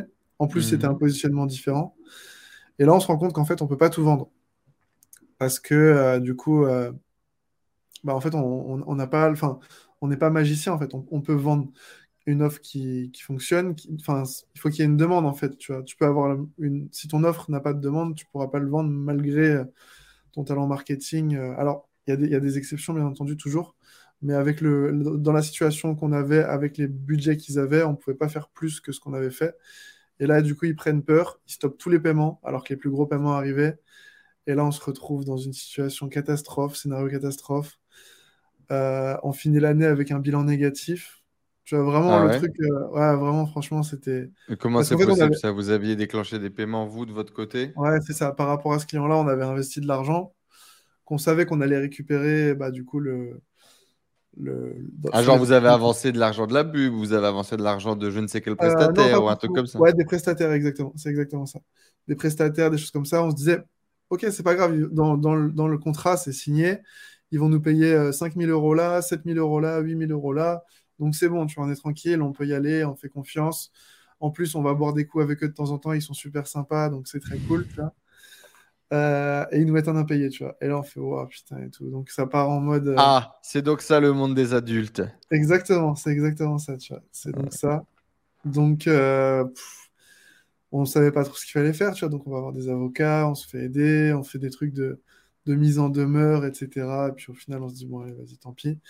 Et en fait, cet événement a fait que on s'est séparé du coup d'un premier et du deuxième associé parce que, en vrai, psychologiquement, la fin d'année avait été très dure. Donc, on, on, on se sépare d'eux. à ce moment-là, vous vous dites quoi? On se dit, ouais, c'est, c'est trop d'énergie pour ce que ça rapporte, en fait. Ça nous avait bouffé toute l'année, quoi. Franchement, on avait passé une année à, à avoir euh, des résultats, tu vois, mais c'était pas des vrais résultats, quoi. On se dit, putain, c'est c'est vraiment. En fait, on se dit, c'est vraiment. C'est vraiment un, Comment dire La position de prestataire, c'est vraiment bâtard parce qu'en fait, quand ça fonctionne, c'est grâce à eux. Quand ça fonctionne pas, c'est à cause de toi, tu vois. Hmm. Et là, on s'en rend compte, tu vois, vraiment. Et on se dit, mais est-ce qu'on a vraiment envie d'être toujours cette espèce de d'entre-deux ou c'est le quand ça marche, sauvetage euh, ouais, ça. ou de mecs sur qui taper quoi. Hmm. Exactement, c'est exactement ça. Et euh, du coup, bah, grosse remise en question. Euh, c'était sur la fin d'année, donc dans cette période-là, dans laquelle à laquelle on tourne l'interview, donc euh, juste avant Noël. Et là, moi, je, me disais, ouais, c'est bon, ça sert à rien. Ce business model ne sert à rien. On retourne faire du drop très sale et puis euh, au moins ça fonctionne, tu vois. Enfin, très sale. on, va, louer des, on va louer des auto-entreprises et c'est bon, quoi. Allez, allez vous faire mettre, quoi. On, quitte la France, on fait le truc propre, tu vois. On, on quitte le pays, on va là-bas et puis c'est bon, tu vois. Et euh, je sais pas, on, se pose en fait avec mon frère du coup sur la, sur la fin d'année, on se pose, on prend le temps de faire un bilan de l'année qui nous fait beaucoup de bien, on prend le temps de redéfinir la vision. Et en fait là, on définit pour la première fois une vraie vision, puisqu'on était deux, on n'était plus que deux en fait. Et en fait, je pense que le fait aussi d'être quatre, on se reposait un peu tous chacun sur, les uns sur les autres, c'est-à-dire qu'il y en avait un qui était censé être commercial, sauf que c'était moi qui ramenais les deals. Euh, c'était moi qui faisais aussi la pub Facebook. Et du coup, moi, je me disais, mais je peux pas m'investir autant parce qu'on était parti dans un truc. Ok, on est tous potes, on fait 25, 25, 25. Sauf que pas du tout, tu vois. Enfin, c'était pas, on n'avait pas du tout le même apport de valeur les uns les autres, euh, tant en hmm. termes d'expérience passée qu'en termes d'apport à l'instant T au niveau des clients, de l'agence, etc. Enfin, c'était. Puis t'arrives pas à le dire clairement parce que c'était potes et ça fait des sujets de conflit. C'est ça, c'est ça. Puis t'oses pas trop. Tu peux pas manager tes potes parce que c'est tes potes. Enfin ça, ça passe pas, tu vois. Ça passe pas. Et du coup, bah, très bonne expérience quand même parce qu'on on n'a pas perdu de potes et on a juste perdu du, de l'argent et on a pris de l'expérience. On n'a pas perdu de potes en soi. Enfin, vous avez quand même fait de 0 à 1 sur l'agence, vous avez chopé des clients, vous avez fait des missions, vous avez pris vos premières bananes. C'est magique. Exactement. C'est exactement ça. C'est exactement ça. Donc, c'est très cool. Tu vois. En vrai, en vrai, avec du recul, c'était une très très belle expérience, mais sur le coup, tu le vis pas comme ça. Quoi. Mais c'est un peu souvent comme ça. À ce moment-là, du coup, euh, vous avez quand même gagné de l'argent au final, vous vous êtes payé ou vous avez perdu de l'argent par rapport au démarrage de l'agence? Non, parce qu'en fait, on a cramé de l'argent du e On a cramé notre, argent du e-com dans l'agence. Et euh, moi, j'avais euh, Pôle emploi. Donc, je, vu que j'étais en alternance avant, j'avais mmh à peu près un an, un an et demi de, de Pôle emploi. Sauf qu'en fait, mon, mon chômage s'arrêtait peut-être en juin de l'année d'après. Donc, j'avais plus que six mois pour pour, trouver une solution. Quoi. Payer un salaire avec les impôts français, avec les taxes, avec tout, tu vois. Et euh, du coup, bah, en fait, on se retrouve un peu dos au mur avec euh, Victor, du coup, mon, frère est associé sur l'agence. Et on se dit, OK, bon, bah, qu'est-ce qu'on fait? Est-ce qu'on arrête l'agence? Donc, on commence à lister, à lister un peu tout. Donc, vous refaites euh, une boîte? Ou déjà la première association, elle était faite non pas sur le papier? Ouais, c'était pas sur le papier, c'était juste à l'oral. On attendait vraiment d'avoir des résultats pour s'associer. Et je mhm. pense qu'on repoussait tous un peu le truc parce qu'on voyait que c'était pas fiable. Tu vois. Enfin, ça prenait pas comme on voulait. Ok. Ouais, exactement. Et euh, du coup, bah, on. Et avec ton frère, comment ça se passe? Est-ce qu'à un moment donné, il va y avoir un peu justement une bataille de frères? Est-ce qu'au contraire, en tant que frère, on va se soutenir, on va être ensemble et on se comprend et... C'était plus ça, justement. C'était euh, bon, vas-y, c'est bon, on, y retourne, quoi. Genre, on, se serre les coudes et on y va, quoi. C'est c'est pas parce qu'on se fait abattre par un truc qu'on recommence pas, en fait. Et du coup, bah, à ce moment-là, on se dit, ok, on y va, par contre, on y va à 1000%, tu vois. Genre vraiment, si on le fait, on le fait à 200%. Là, on n'est plus que deux. Il euh, n'y a pas de problème de répartition des parts, de je sais pas quoi, tout reste dans la famille, il n'y a pas d'histoire comme ça. On le fait tous les deux et on y va à fond. Et, euh, et, à ce moment-là, moi, je, gérais les pubs d'un pote infopreneur. Euh, enfin, c'était un, il avait un infoproduit qui n'était pas brandé en personal branding et je le vendais et je prenais une performance dessus. Donc ça me permettait quand même de, de vivre en parallèle. Et euh, avec lui, on se dit, OK, bon, bah attends, on, quitte la France. En fait, on, était dans des bureaux et je me dis, en fait, ça me convient pas du tout. C'était pas du tout le bon, le bon truc. Et euh, on se dit, OK, bon, on quitte la France, on part à Bali. Et euh, alors qu'on n'avait pas de sécurité financière particulière, moi j'avais encore Pôle emploi qui durait, ouais, c'est ça, 4-5 mois encore. On est, on est du coup début d'année de, de, quoi 2019, 2020 19, ouais, 2019. Ouais, c'est ça, janvier 2019. Et euh, du coup, euh, du coup, on part à Bali en fait. Et là-bas, je me dis, ok, vas-y, c'est bon, 200%. Et en fait, je, je profite même pas d'être là-bas. Je bosse tous les jours comme un ouf. Et, euh, et ça commence à prendre en fait. Ça commence à prendre. On repositionne l'agence sur le e-commerce. On, se repositionne sur ce qu'on aime faire, sur ce qu'on Donc on reste sur l'agence finalement. Ouais, on reste sur l'agence, ouais, 100% on reste dessus, euh, mais par contre, on le fait mieux, on le fait, enfin, on le fait différemment et du coup mieux pour le coup. Qu'est-ce qui va euh, changer? Quels sont les trucs qui vont être mis en place qui vont mieux marcher? On prend qu'un marché, le e-commerce. On prend qu'une offre, euh, c'est media buying. On fait pas plus. On cherche pas à faire des trucs qu'on maîtrise à On n'essaie pas de faire un site, faire des campagnes, faire des photos. Même si on sait faire, c'est pas notre zone de génie. Donc on se dit, OK, on, on sort de ce truc-là, on sort de ce schéma-là on pourra conseiller des personnes pour le faire à nos clients, mais c'est pas notre truc. Et du coup, bah, à ce moment-là, euh, on se dit ok, allez, let's go, c'est parti, quoi. On, fait, on, va à fond là-dessus. Et euh, au bout de, je sais pas, de, de deux mois, ouais, ça, deux, trois mois, ça commence à, on commence à avoir des résultats bien, tu vois. On fait 10 000 euros, 5 000 euros par mois, 7 000 euros par mois, 8 000 euros par mois. On commence à avoir un, espèce de break-even sur nos charges on se dit, OK, là, on peut, on peut même prendre des salaires et il reste de l'argent, tu vois, ça commence à être, être intéressant. Euh, les clients grandissent, ça commence à se stabiliser. Euh, sauf que moi, j'ai ce double rôle d'être à la fois commercial et média buyer. Donc, euh, quand je fais du media buying, bah, je fais pas de commercial et inversement. Mmh. Donc, à ce moment-là, c'était vraiment assez intense en termes de boulot. Il fallait à la fois prospecter, penser à relancer, me faire les trucs, et en même temps gérer les campagnes des clients, donc euh, être sur deux trucs complètement différents, passer d'une casquette à l'autre. Euh, et ton frangin, il fait quoi à ce moment-là? Euh, Lui, il est sur Google. Google Ads. Donc, lui, il fait la pub, mais sur Google. Ouais, exactement. Exactement. Et puis, il est sur toute la partie organisation de la boîte, etc. toute la partie comptable, etc. Il gère toute cette partie-là. Donc, à ce moment-là, en plus, il était en alternance dans la boîte. Donc il était en alternance dans sa propre boîte. Donc ça, c'était pratique parce que du coup, il avait, il avait du temps, mais il était encore en études. Euh, donc il avait moins de temps forcément que, moi, mais il avait toujours, toujours plus de temps vu qu'il avait ce format d'alternant. Mmh. Euh, et du coup, on, avance comme ça en fait. On avance comme ça, on signe, des nouveaux, on signe de nouveaux clients. Ça prend bien, on commence à sentir que l'offre plaît. Comment tu trouves des clients à ce moment-là? C'est justement c'est ce que je suis en train de me poser comme question. Je ne sais pas comment je l'ai trouvé. C'était franchement, c'était du bouche à oreille de nos clients qui étaient satisfaits parce qu'en en fait, on était bon, mais on, avait du mal à, à se, enfin, commercialement parlant, à, à, démarcher des gens, etc. Enfin, avoir de vrais résultats sur la partie prospection, quoi. C'est qui ton avatar client du coup à ce moment-là? Quel type de boîte avec laquelle vous allez bosser? Des e-commerçants qui comprennent pas trop le e-commerce en fait. Euh, qui ont un site web.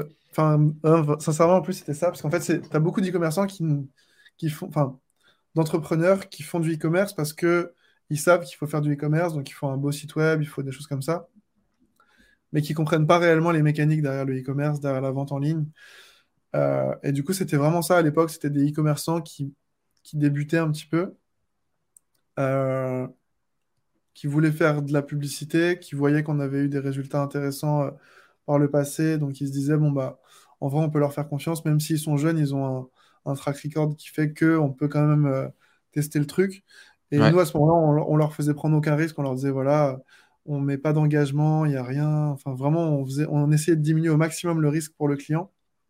Et c'est ce qui faisait qu'on arrivait quand on avait un. Donc, un il n'y avait, pas de- il y avait, il y avait pas de setup fee et vous preniez un pourcentage euh, de ce que vous dépensiez, du bénéfice que vous génériez. C'est Ouais, à l'époque, c'était un pourcentage du spend qu'on faisait. On prenait un Hmm. pourcentage du spend et euh, il y avait un minimum quand même. Il y avait des frais de setup aussi, mais ça passait bien, ouais. Ça passait Hmm. bien et on on mettait pas d'engagement, donc on leur disait voilà, si jamais ça, ça prend pas, vous pouvez arrêter à tout moment, quoi. Ok. Donc Et on du fait coup, ça. les clients, ils s'accumulent. C'est quoi Ouais, le prochain ça. milestone? C'est quoi le prochain step? Le, le milestone d'après, en fait, c'est euh, on, on rencontre une, une infopreneuse. Enfin, je rencontre du coup une infopreneuse sur Bali qui est dans la niche du, du yoga. Euh, à ce moment-là, on avait des bons, on commençait à avoir de très bons résultats avec nos clients. Ça commençait vraiment, on faisait du 10, 10 15 000 euros par mois constant. Ça, ça montait d'un mois sur l'autre. Ça commençait vraiment à, avoir, à ressembler à quelque chose.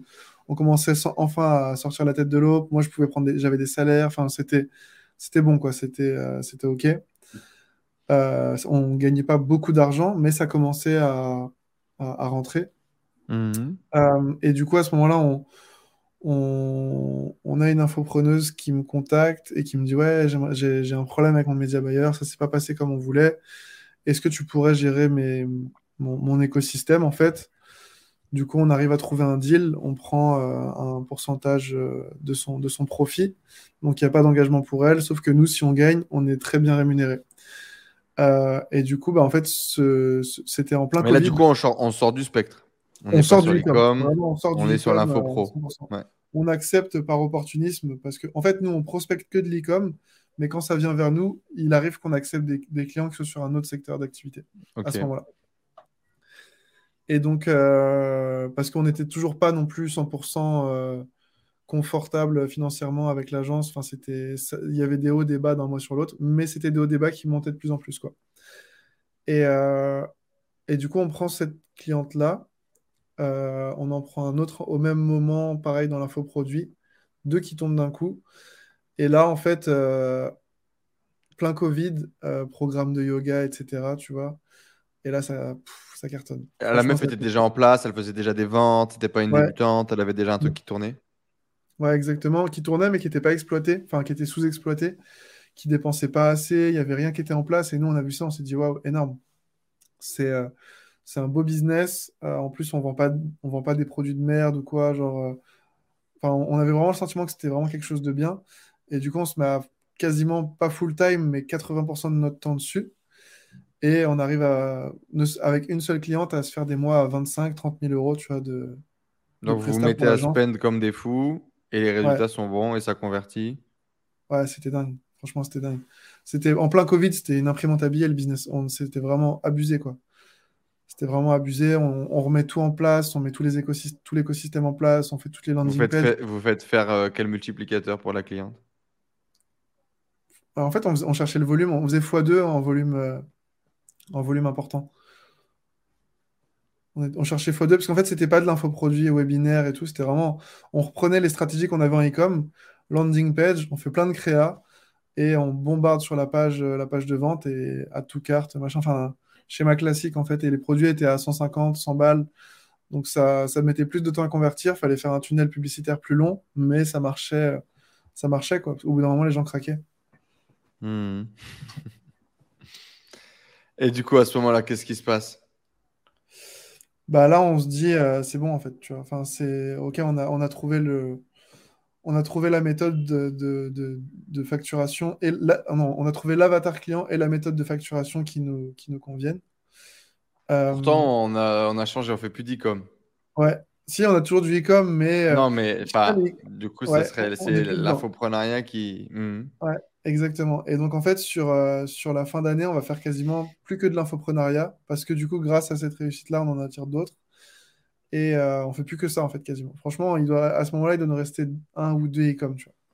Et là, c'est le ou bouche à oreille, pareil, les gens en parlent, ok, c'est Ouais, machin, c'est Arthur qui a fait mes, mes, mes, mes campagnes, Arthur, il a, il a ouais, marché, du coup, les gens, ils t'appellent et ils veulent bosser avec toi, quoi. ouais, exactement. C'est exactement ça. Donc, euh, donc c'était cool.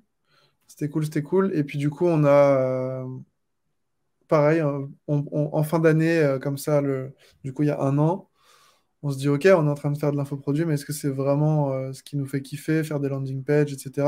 Surtout qu'on était dans... C'est une charge de travail énorme, l'infopreneuriat, par rapport au e-com en tant qu'agence, parce qu'on on faisait tout, en fait. On faisait les emails, on faisait les landing pages, on faisait les copywriting, les designs de landing pages. Ah, donc vous aviez rouvert votre spectre euh, et changé votre offre. OK. exactement. Et à ce moment-là, on rejoint un, un programme d'un infopreneur euh, anglais sur les agences et du coup, on avait l'occasion d'échanger avec lui et tout. Et lui, il était toujours là, ouais, faites un seul, faites un seul service, faites un seul service.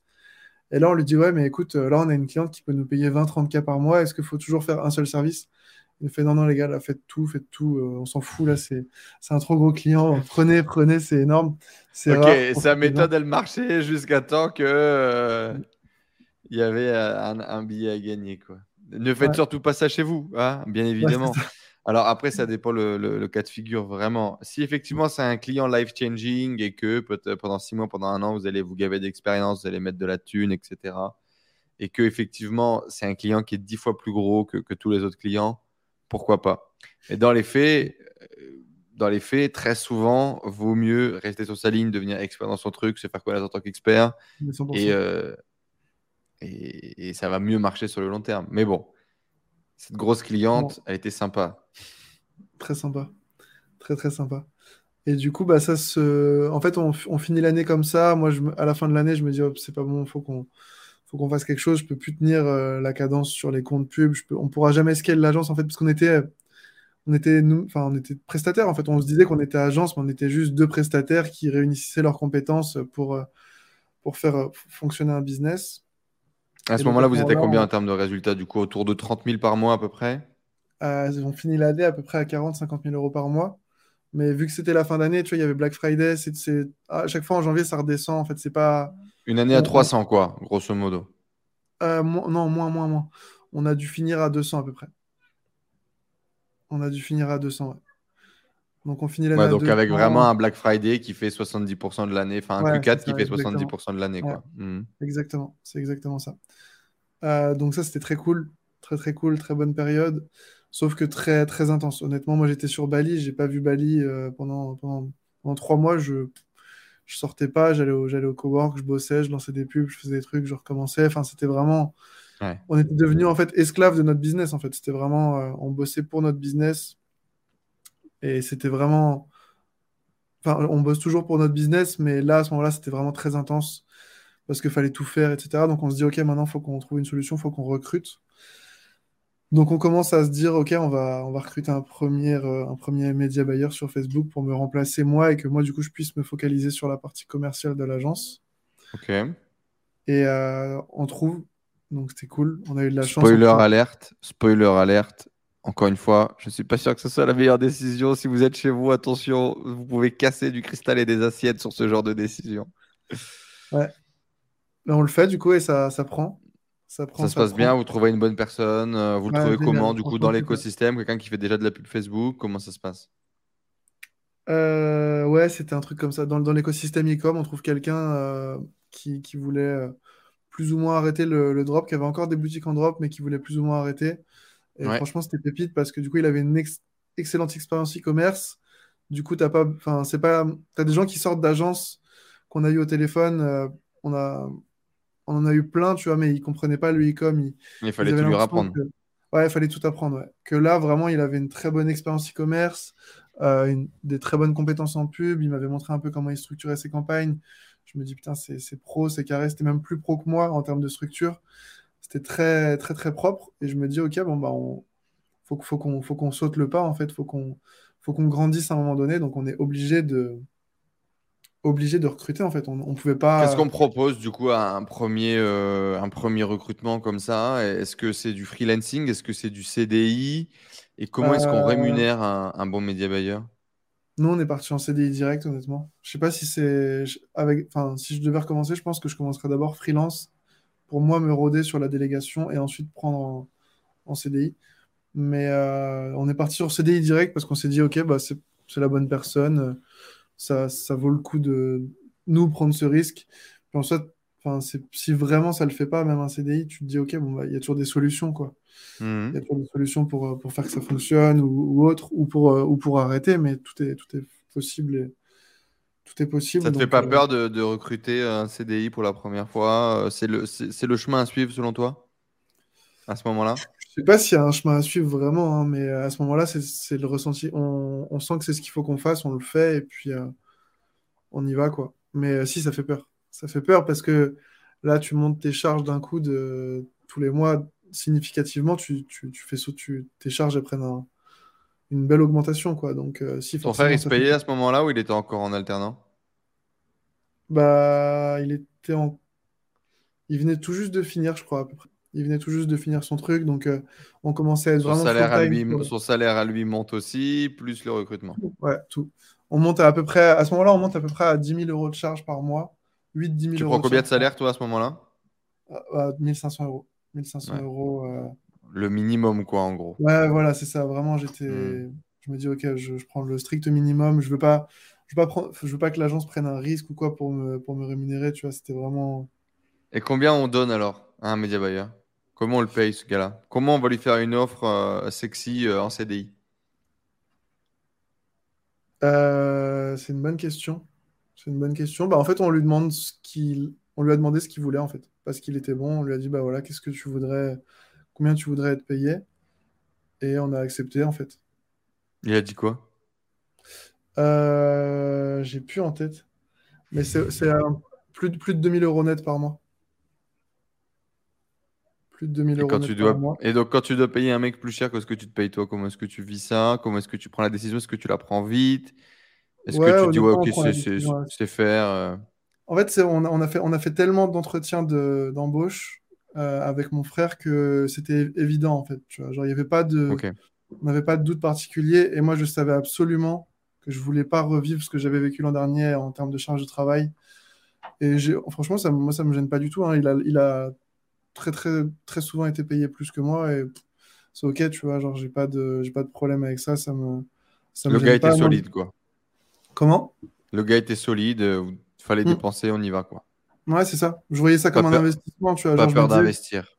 ouais, c'est ça exactement. C'est ça, c'est ça. Et donc euh, Non, bah, ça se passe, ça se passe super bien et tout. Et euh, on se rôde un peu sur nos, nos méthodes de management parce qu'on savait pas du tout manager une, une équipe. Nous, on avait managé des freelances euh, à Madagascar pour gérer du SAV, des trucs comme ça. Tu vois, c'était, ou des potes qui géraient le SAV, des choses comme ça, mais jamais vraiment de management euh, avec une vision long terme, en CDI en plus. Hmm. Donc après, bah, on, on se forme sur le tas, on apprend et puis on, on découvre quoi. Et du coup, ça se passe bien, le mec est, est- est- est rentable, l'agence se développe. ouais, clairement, clairement, clairement. En fait, du coup, à ce, moment-là, on refait aussi, euh, on refait un point encore avec mon frère sur la fin d'année, euh, sur le début d'année dernière. On se dit, ok, bon bah, faut qu'on recrute. On refocus sur le e-com parce que c'est ce qui nous fait vraiment kiffer. L'infoproduit, on aimait bien parce que ça faisait, ça faisait pas mal d'argent, mais c'était juste euh, ça qu'on appréciait. On se disait, en- globalement, si on, si on continue d'exploiter cette niche-là, elle est quand même assez, assez limitée. T'as pas 50, 50 000 acteurs. Euh, même si tu n'as pas besoin de 50 000 clients pour faire euh, fonctionner une agence, en soi, tu n'as besoin que d'un gros client pour faire fonctionner une agence, mais ça reste très risqué, donc il faut faire, Hmm. faire attention avec ça. Mais on se dit, OK, on repart sur le e-com parce que c'est ce qui nous fait, ce qui nous fait vraiment vibrer et ça nous manquait en fait. On se disait, on a quitté le e-com pour faire du e-com en agence, mais on n'en fait plus. Même si c'était de la vente euh, sur Internet, c'était pas vraiment le, ce qu'on qu'on aimait. Et donc, euh, bah, on repart, euh, on repart à la recherche de, de clients e-com. Et, euh, et à ce moment-là, je mets en place une stratégie de prospection qui fonctionne plutôt bien, en fait. C'est-à-dire que je fais des audits sur des marques avec qui on a vraiment envie de bosser. Hmm. Je leur fais un audit en Loom, donc une petite, un- je- j'enregistre une vidéo, je dis voilà, voilà votre site, voilà l'état actuel des choses sur votre stratégie marketing, voilà ce que vous perdez à rester comme ça. Contactez-nous, en gros, c'était assez simple. Euh, et j'enchaîne, j'enchaîne, j'enchaîne, j'enchaîne. Et là, on prend 2, 3, 4 clients en en e-commerce. Et donc, Où euh, tu bah, vas vraiment sélectionner des boîtes qui, qui sont sexy, avec lesquelles tu dois ouais, travailler, avec lesquelles tu penses qu'il y a une grosse portée, déjà des gens qui ouais, spendent, déjà des marques fortes, quoi. ouais, exactement. On définit des critères comme ça, et puis du coup, après, on, on- on a- on avance comme ça. Et euh, du coup, ça commence à prendre, et puis on trouve des, des clients sympas et tout, avec qui on s'entend bien. Euh, et puis ça prend, quoi. Ça prend, ça prend. Et là, on commence à...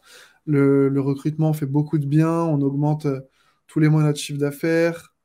Euh, Enfin, non, ça, vraiment, ça, ça, ça prend bien.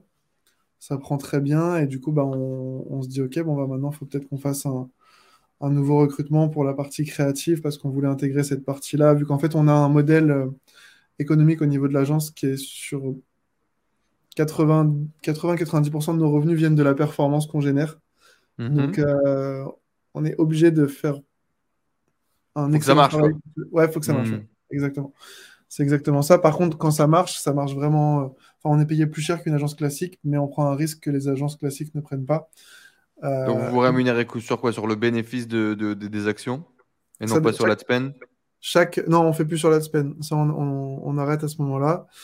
Euh, on fait sur chiffre d'affaires généré, on fait sur profit généré, on fait sur chiffre d'affaires moins le spend. Enfin, on fait vraiment. On a plusieurs modèles en fait, parce qu'à chaque fois, on, se rend compte que c'est pas duplicable et c'est vraiment une galère, quoi. C'est qu'on n'arrive En pas tout à cas, l'idée est d'être au résultat. Ouais, exactement. Hmm. Exactement, exactement.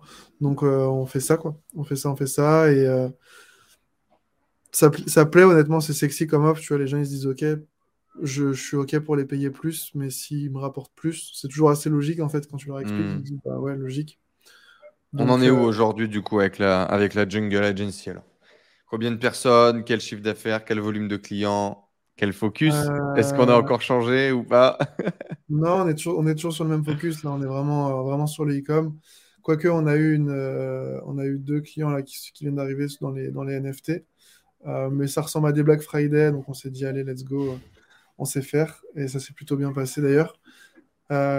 Et du coup, non, on est toujours, on est toujours dans le focus, dans le focus e-com. On est quatre en interne aujourd'hui. On a deux freelances en parallèle qui bossent avec nous. Euh, et je pense Les que mecs va- que tu as internalisés, du coup, toujours notre média buyer. Et puis le deuxième, c'est cette personne, du coup, plus créative qui va vous aider à construire euh, Ouais, exactement. les, créas. Mhm. C'est exactement ça. Et donc, euh, bah, on se rôde, on met en place des processus, on, se structure, on s'organise aussi. On apprend à gérer les projets, gérer les clients. Et euh, ouais, globalement, c'est ça. Et puis aujourd'hui, on est, on est quatre. On a deux personnes en, en externe avec qui on, on bosse encore. Euh, ouais, même trois, trois personnes en externe avec qui on bosse. Et, Ils sont sur euh, quel pôle, ces gens qui sont en externe? Sur quoi ils vous donnent un coup de main? alors, on a email marketing, euh, donc tout ce qui va être clavio. On a euh, email marketing, copywriting, parce qu'on avait encore euh, deux infopreneurs qui étaient restés dans la base client. Et on a bah, la partie créa aussi sur, des- sur laquelle des fois on a besoin de, besoin de D'un coup de soutien. main. Ouais, Mhm. c'est ça. Et la partie media buying aussi, des fois, quand on a des, des surplus de, de clients, euh, qu'on sait que ça va. Enfin, si on sent que ça va nuire aux performances d'un client, on n'hésite pas à, à, à voir en À externe. prendre un peu d'aide, quoi, pour avoir plus de temps à bosser. Ouais, exactement. Le scaling, du coup, il s'est passé comment finalement? Et du coup, on, on- on en est où aujourd'hui en termes de résultats? Euh, bah là, sur, en gros, sur, par rapport à l'an dernier, on va faire x2 à peu près. Donc plus 100, plus 100, 100, plus 100, 120%, je ne sais pas encore exactement, on va voir, euh, parce que le mois de décembre va être très décisif là sur pas mal de trucs. Ouais. Mais euh, globalement, on va faire une, une super année. Euh, on commence à avoir une base client. On a, on a une, on a une très petite base client, on a 7, 6, 7 clients quoi, en tout. Mhm. 7 clients, mais euh, on est à peu près. euh, bah, c'est compliqué de dire une moyenne parce que je n'ai pas les chiffres de toute l'année en tête, mais euh, vu qu'on a, comme je te disais, c'est toujours euh, exponentiel avec le Black Friday. Euh, sur la fin d'année, on fait 60 000 euros, 60-70 000 euros par mois. Euh, à peu près, ouais, c'est à peu près ça. Sur les, deux, derniers mois de l'année, en gros, c'est les deux KPI qu'on a à peu près. Quand tu regardes dans le rétro, euh, quand tu regardes dans le rétro de, cette première agence que vous aviez lancée et, qui donne pas les résultats à, aujourd'hui cette évolution, même d'un an à l'autre, qu'est-ce que tu, qu'est-ce que tu vois? Euh, Comment tu te sens? Comment est-ce que tu vois tes résultats? Comment est-ce que tu vis tes résultats? C'est cool, franchement, non, c'est c'est cool. Beaucoup de. Enfin, les résultats sont bons. Après, on, on- on veut toujours mieux, mais on a déjà beaucoup, on est déjà très content de ce qu'on fait au quotidien. On a une super équipe, on a des clients avec qui on s'entend bien. Enfin, vraiment, c'est c'est c'est vraiment cool, tu vois. C'est vraiment cool. On passe du bon temps, on s'amuse bien. Enfin, c'est c'est vraiment un, jeu sympa euh, à faire. Euh, avec du recul, bah, en fait, tu te rends compte que tous les trucs qui t'arrivent avant, bah, c'est pour t'emmener là où t'en es maintenant, et peut-être que ce qui t'arrive maintenant, c'est pour t'emmener là où tu seras demain. Donc, euh, beaucoup plus de, légèreté, on va dire, sur les résultats qu'on a. Av- avant, c'était plus, j'étais plus dans une frustration constamment de me dire ah, il faut que ça, il faut faire plus, il faut faire plus. Maintenant, on, se concentre plus sur le process que sur le résultat, et le résultat vient assez naturellement en fait. Quelles ont été les grandes étapes, les trucs importants du coup pour le scaling? Le recrutement, j'imagine que ça vous a vraiment permis d'avancer? Ouais, le recrutement, facturer plus cher aussi. Honnêtement, euh, pas avoir peur de facturer plus cher, ça a été euh, game changer parce que quand un client peut te. Enfin, un client, honnêtement, sur une agence, il peut te rapporter 10, 20, 10, 20, 30 000 euros par mois. Si tu, si tu négocies un bon deal, qu'il a une bonne offre et que c'est le bon timing et que tu proposes la bonne prestation, euh, ça peut très facilement monter là-dessus. Donc, c'est c'est énorme. Et en plus, sur de la prestation de service, tu as des marges qui sont quand même beaucoup plus importantes. Mm-hmm. Tu peux facilement te retrouver à 50-60% de marge sur, euh, sur, sur un mois. Donc, euh, c'est vraiment, vraiment intéressant. Euh, après, c'était ça, ouais. faire payer plus cher, recruter. Trouver plus de clients, du coup, faire cette méthode de, de, de, de, sniper avec ouais, un apport de valeur. ça. Je pense que c'est plus, c'est même pas forcément plus, c'est trouver de meilleurs clients. Parce qu'encore une fois, sur, enfin, du moins sur le modèle économique sur lequel on est, on a besoin de trouver le bon client, en fait. C'est ça le problème. C'est le gros frein à notre modèle, c'est que si le client euh, n'est pas prêt à nous verser 10, 15 000 euros par mois, ce qui est compréhensible, hein, il y en a qui se disent, euh, mais attends, mais pour ce prix-là, je peux avoir une équipe entière, sauf qu'aujourd'hui, on fournit un, service beaucoup plus complet. Euh, on a toute la partie acquisition, toute la partie conversion. on a, aussi un freelance qui nous accompagne là-dessus sur la partie optimisation du taux de, du taux de conversion des boutiques e-com euh, et la partie fidélisation avec tout ce qui va être email marketing, retargeting, euh, etc. En fait, on est devenu une équipe euh, marketing externalisée en fait pour une mmh. pour les commerçants. Et donc ça fonctionne super bien pour eux. Mais il faut qu'il y ait le bon client, quoi. Bah, faut trouver un ouais, c'est ça. Faut trouver le client qui a pas qui, qui, est ok de déléguer tout ça. Parce que s'il délègue pas tout, bah, nous on, on maîtrise pas tout. Et donc notre modèle économique devient biaisé parce qu'on n'a pas le contrôle sur tout, même si on n'a jamais le contrôle sur tout, parce que l'offre, les produits, c'est pas nous qui les faisons, mais ça, on peut déjà avoir un premier feeling, tu vois, on va, on va analyser les comptes pubs, on va analyser la boutique, on va se dire, ok, bon, bah, ça fonctionne plutôt bien, voilà les concurrents qu'il y a sur le marché, on regarde ce que fait la concurrence, on, a, on, on arrive à développer un œil euh, qui s'aiguise avec le temps sur, euh, hmm. ok, ça, ça va marcher, ça, ça va pas marcher, même si c'est pas fiable à 100% mais euh, ça, reste, euh, ça reste quand même assez intéressant. Qu'est-ce que tu dirais au, Arthur euh, qui se levait pas pour aller à l'école et qui certainement était un peu au fond de, au fond de son trou et qui, qui était paumé? Euh, C'est une bonne question. Une bonne question, c'est une bonne question. Non, bah, je dirais continue. Enfin, j'ai toujours eu ce truc-là de croire en moi. En fait, même à ce moment-là, je savais que j'y arriverais, tu vois. Donc, ce serait continue de continuer de croire en toi si ça va le faire, tu vois ça va le faire en vrai. C'est juste que t'es pas.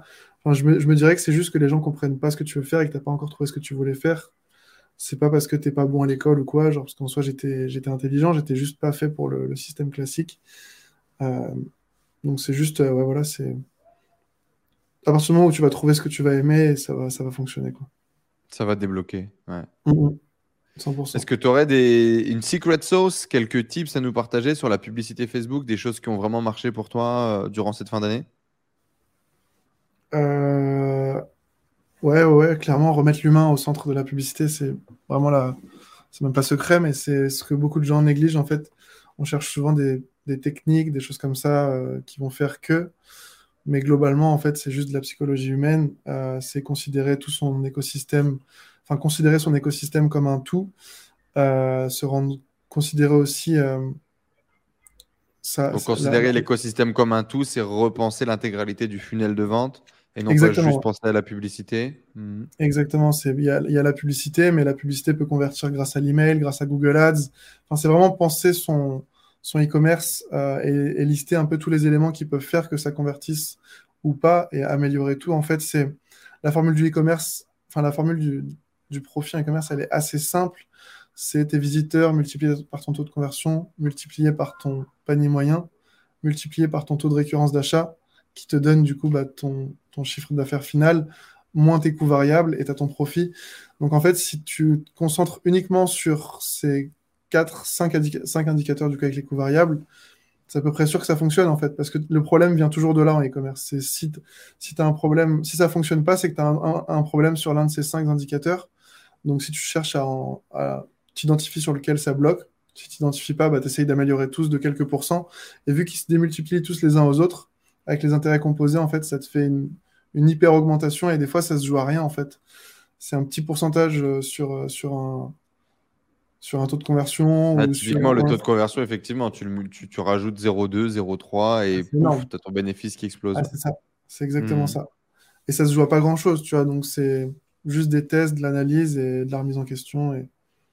Quand tu dis remettre de l'humain, euh, tu penses également aux créatives, aux visuels, à la publicité 100%. au niveau des créatives, c'est, enfin, même au niveau du texte, en fait, c'est de la psychologie humaine. C'est de ne pas oublier qu'on n'est on pas en train de parler à, des ordinateurs, en fait. On parle à des humains et c'est vrai que c'est pas toujours évident quand on est derrière un business manager, derrière un, un Shopify, de se rappeler qu'en fait, c'est vraiment des êtres humains comme nous, qui ont des émotions, qui ont des craintes, euh, on le voit nous-mêmes quand on est en phase de décision d'achat sur, euh, un e-commerce. Si jamais tu as envie de, je sais pas, tu vois un produit qui te plaît, en fait, déjà, analyse un peu ton, comment tu réagis vis-à-vis de leur publicité. C'est quoi ton comportement Qu'est-ce qui te passe dans la tête Qu'est-ce qui t'empêche d'acheter Qu'est-ce qui fait qu'à là, à ce moment, dans le checkout, tu vas, tu vas revenir en arrière Est-ce que tu vas peut-être aller, je sais pas, chercher un code promotion en même temps Et c'est vraiment de, de, recomprendre le, tout le parcours client et, de, de, bien comprendre son client, de bien comprendre ses craintes, euh, de bien comprendre ce qu'ils recherchent aussi dans, dans, la vie. Et par rapport à ça, bah, d'adapter toute sa stratégie marketing. Donc, ça va être les créatives, ça va être le copywriting, mais ça va être aussi le positionnement de ces éléments dans ton tunnel de conversion. C'est-à-dire que tu vas pas parler à quelqu'un qui ne te connaît pas euh, de la même façon qu'à quelqu'un qui te connaît euh, déjà depuis un petit moment ou qui a déjà vu plusieurs de tes pubs. Et donc, c'est vraiment de considérer ça comme. Euh, c'est juste de la persuasion, en fait, mais c'est reprendre les bases du marketing, en fait. C'est bonne offre, bon positionnement, bon message au bon moment. Et puis ça marche, quoi, globalement. Tu vas envoyer des pubs différentes en fonction de si quelqu'un t'a euh, n'a jamais vu, t'as jamais découvert, à quelqu'un qui t'a déjà vu mais qui n'a pas cliqué, à quelqu'un. Tu vas vraiment réussir à découper ton funnel et à faire des pubs destinées à différentes étapes du tunnel. Tu vas pousser le travail jusque-là? Ouais, il faut. Il faut, il faut parce que as une. Enfin, c'est, y a, tu dois anticiper en fait quelque chose qui est inévitable, c'est la fatigue publicitaire. Et si, tu hmm. proposes, si tu proposes pas une expérience publicitaire variée, tu risques de passer à côté peut-être de certains de tes clients qui, avec un autre angle, euh, auraient pu euh, tout simplement euh, convertir. Un truc qui peut bien fonctionner si on veut, si on veut parler justement secret sauce, c'est quand il y a une créa qui fonctionne bien, au lieu de chercher à, à, faire des choses complètement différentes, de juste changer plein de fois les trois premières secondes, de faire hmm. genre 15 variantes de la pub sur les trois premières secondes, et là tu peux, tu peux réanimer une créa pendant Enfin, du moins, ça va décupler la durée pendant de vie. Pendant quelques semaines, pendant quelques mois, quoi. Ouais, complètement. Clairement. Clairement, euh, si tu devais, euh, en un mot, euh, définir la publicité Facebook pour 2022, tu dirais quoi? Ah, créative, hein, je pense. Créative, hmm. créative. On parle là-dessus. Je suis assez d'accord. trois tips, trois trucs importants, trois clés pour développer une agence que tu te donnerais à toi-même pour continuer de développer la tienne? Peut-être d'ailleurs en général qui vont, qui vont raisonner sur les problématiques peut-être que tu es sur lesquelles en train de travailler en ce moment. En général, c'est souvent ça. Je pense déjà bien choisir son, son, positionnement, le marché sur lequel on veut aller, voir s'il y a réellement un besoin. Parce que honnêtement, nous, le e-commerce, c'est pas le marché le plus simple. On aurait pu gagner beaucoup plus d'argent beaucoup plus vite en allant sur des marchés euh, comme de la génération de contacts ou des choses comme ça, sur lesquels tu as, as, une complexité à l'entrée qui est quand même bien moins importante. Enfin, générer un contact, c'est plus facile que passer quelqu'un de froid, chaud. D'une vente, ouais. ouais hmm. exactement. Donc, euh, je dirais, il faut déjà, dans un premier temps, voir ce qui se fait sur le marché, voir quels sont les, les besoins, est-ce que c'est le plus facile, considérer aussi son niveau. Et euh, je pense que j'aurais délégué plus rapidement aussi. Euh, déléguer plus rapidement, peut-être à des, des freelances, des choses comme ça, je sais pas, mais déléguer plus rapidement pour me concentrer sur sur la partie commerciale, sur la croissance de l'agence, sur les stratégies. Euh, qu'est-ce qu'il y aurait d'autre? Bah, Déléguer ton cœur de métier, qui est la pub. Tu le referais hmm. pareil? Moi, c'est typiquement, en, général, on dit qu'on délègue toujours sa zone de génie en dernier. Ouais. En fait, c'est, moi, je l'ai fait parce qu'on a trouvé la bonne personne, mais si on n'avait pas trouvé, on n'aurait pas fait, tu vois. Donc, hmm. c'est un peu. On a, on a mis deux ans avant de le déléguer, donc j'avoue, euh, c'est pas. Enfin, si j'avais pu trouver la même personne plus tôt, oui, je l'aurais fait plus tôt, mais j'étais peut-être pas prêt, ou enfin, il y avait peut-être une histoire de timing ou quoi, j'en sais rien, mais honnêtement, je pense que si j'avais su, j'aurais plus vite pensé en chef d'entreprise qu'en tant qu'en freelance. Maintenant, c'était aussi une bonne expérience. ça nous a beaucoup formé. On était sur le terrain à faire de la pub, etc. Donc c'était cool. On a beaucoup dépensé avec ça. Et puis après, ouais, c'est vraiment, c'est, c'est vraiment de la, la persistance. Hein. Franchement, il n'y a que ça. Hein. C'est quand tu prospectes, c'est prends une, prends une stratégie, prends une offre, un service et fonce quoi. Genre, ah, et faut pas toujours changer une variable. Enfin, faut pas changer toujours toutes les variables de l'équation parce que sinon, tu n'arrives pas à identifier d'où ça vient le, vient le problème. En fait. ce qui marche. Hmm. Et prendre le truc étape par étape, en fait, un peu comme en publicité, tu vois. C'est si t'as pas de, de rendez-vous, c'est que ta prospection est pas bonne. Donc déjà, change ta prospection. Ensuite, dans la prospection, bah, analyse, en fait, c'est reprendre un peu ce qu'on fait en publicité, mais sur du physique, c'est analyse ce qui fonctionne, ce qui fonctionne pas, mais de la data en face de tes actions pour comprendre un petit peu euh, ce qui fonctionne, ce qui fonctionne pas, et puis pas hésiter à être, euh, à être opportuniste. Je pense au début, c'est important, voir un petit peu ce qui nous mhm. plaît, ce qui nous plaît pas au niveau de l'agence. Et puis voilà, je pense. C'est pas mal hein, déjà, ouais, j'allais te le dire, c'est pas mal. Hein. Alors, est-ce que tu penses du coup que le business model n'est pas viable en France de faire de, de l'e-commerce? Non, ça a changé. Quel est ton point, quel est ton point de vue euh, par rapport ça à ça a changé. Ça a changé, ça a changé parce que maintenant j'ai une vision euh, beaucoup plus long-termiste tout avec tout ce qui va être LTV. En France, tu peux lever des fonds assez facilement, tu peux aller voir la banque, enfin, tu peux facilement trouver de la trésor, tu peux facilement euh, acheter des stocks.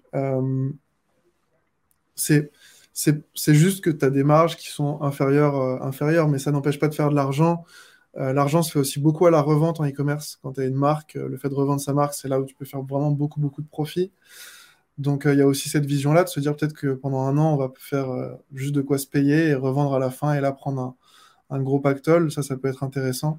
Et puis, ah bah, ça, va, intéressant. Mm. c'est la vision qu'on pousse actuellement. Donc, si tu veux, moi, ta, réponse, ta réponse me va. Mais ouais, c'était surtout pour, pour voir si bah, ton avis avait changé par rapport à ce moment-là.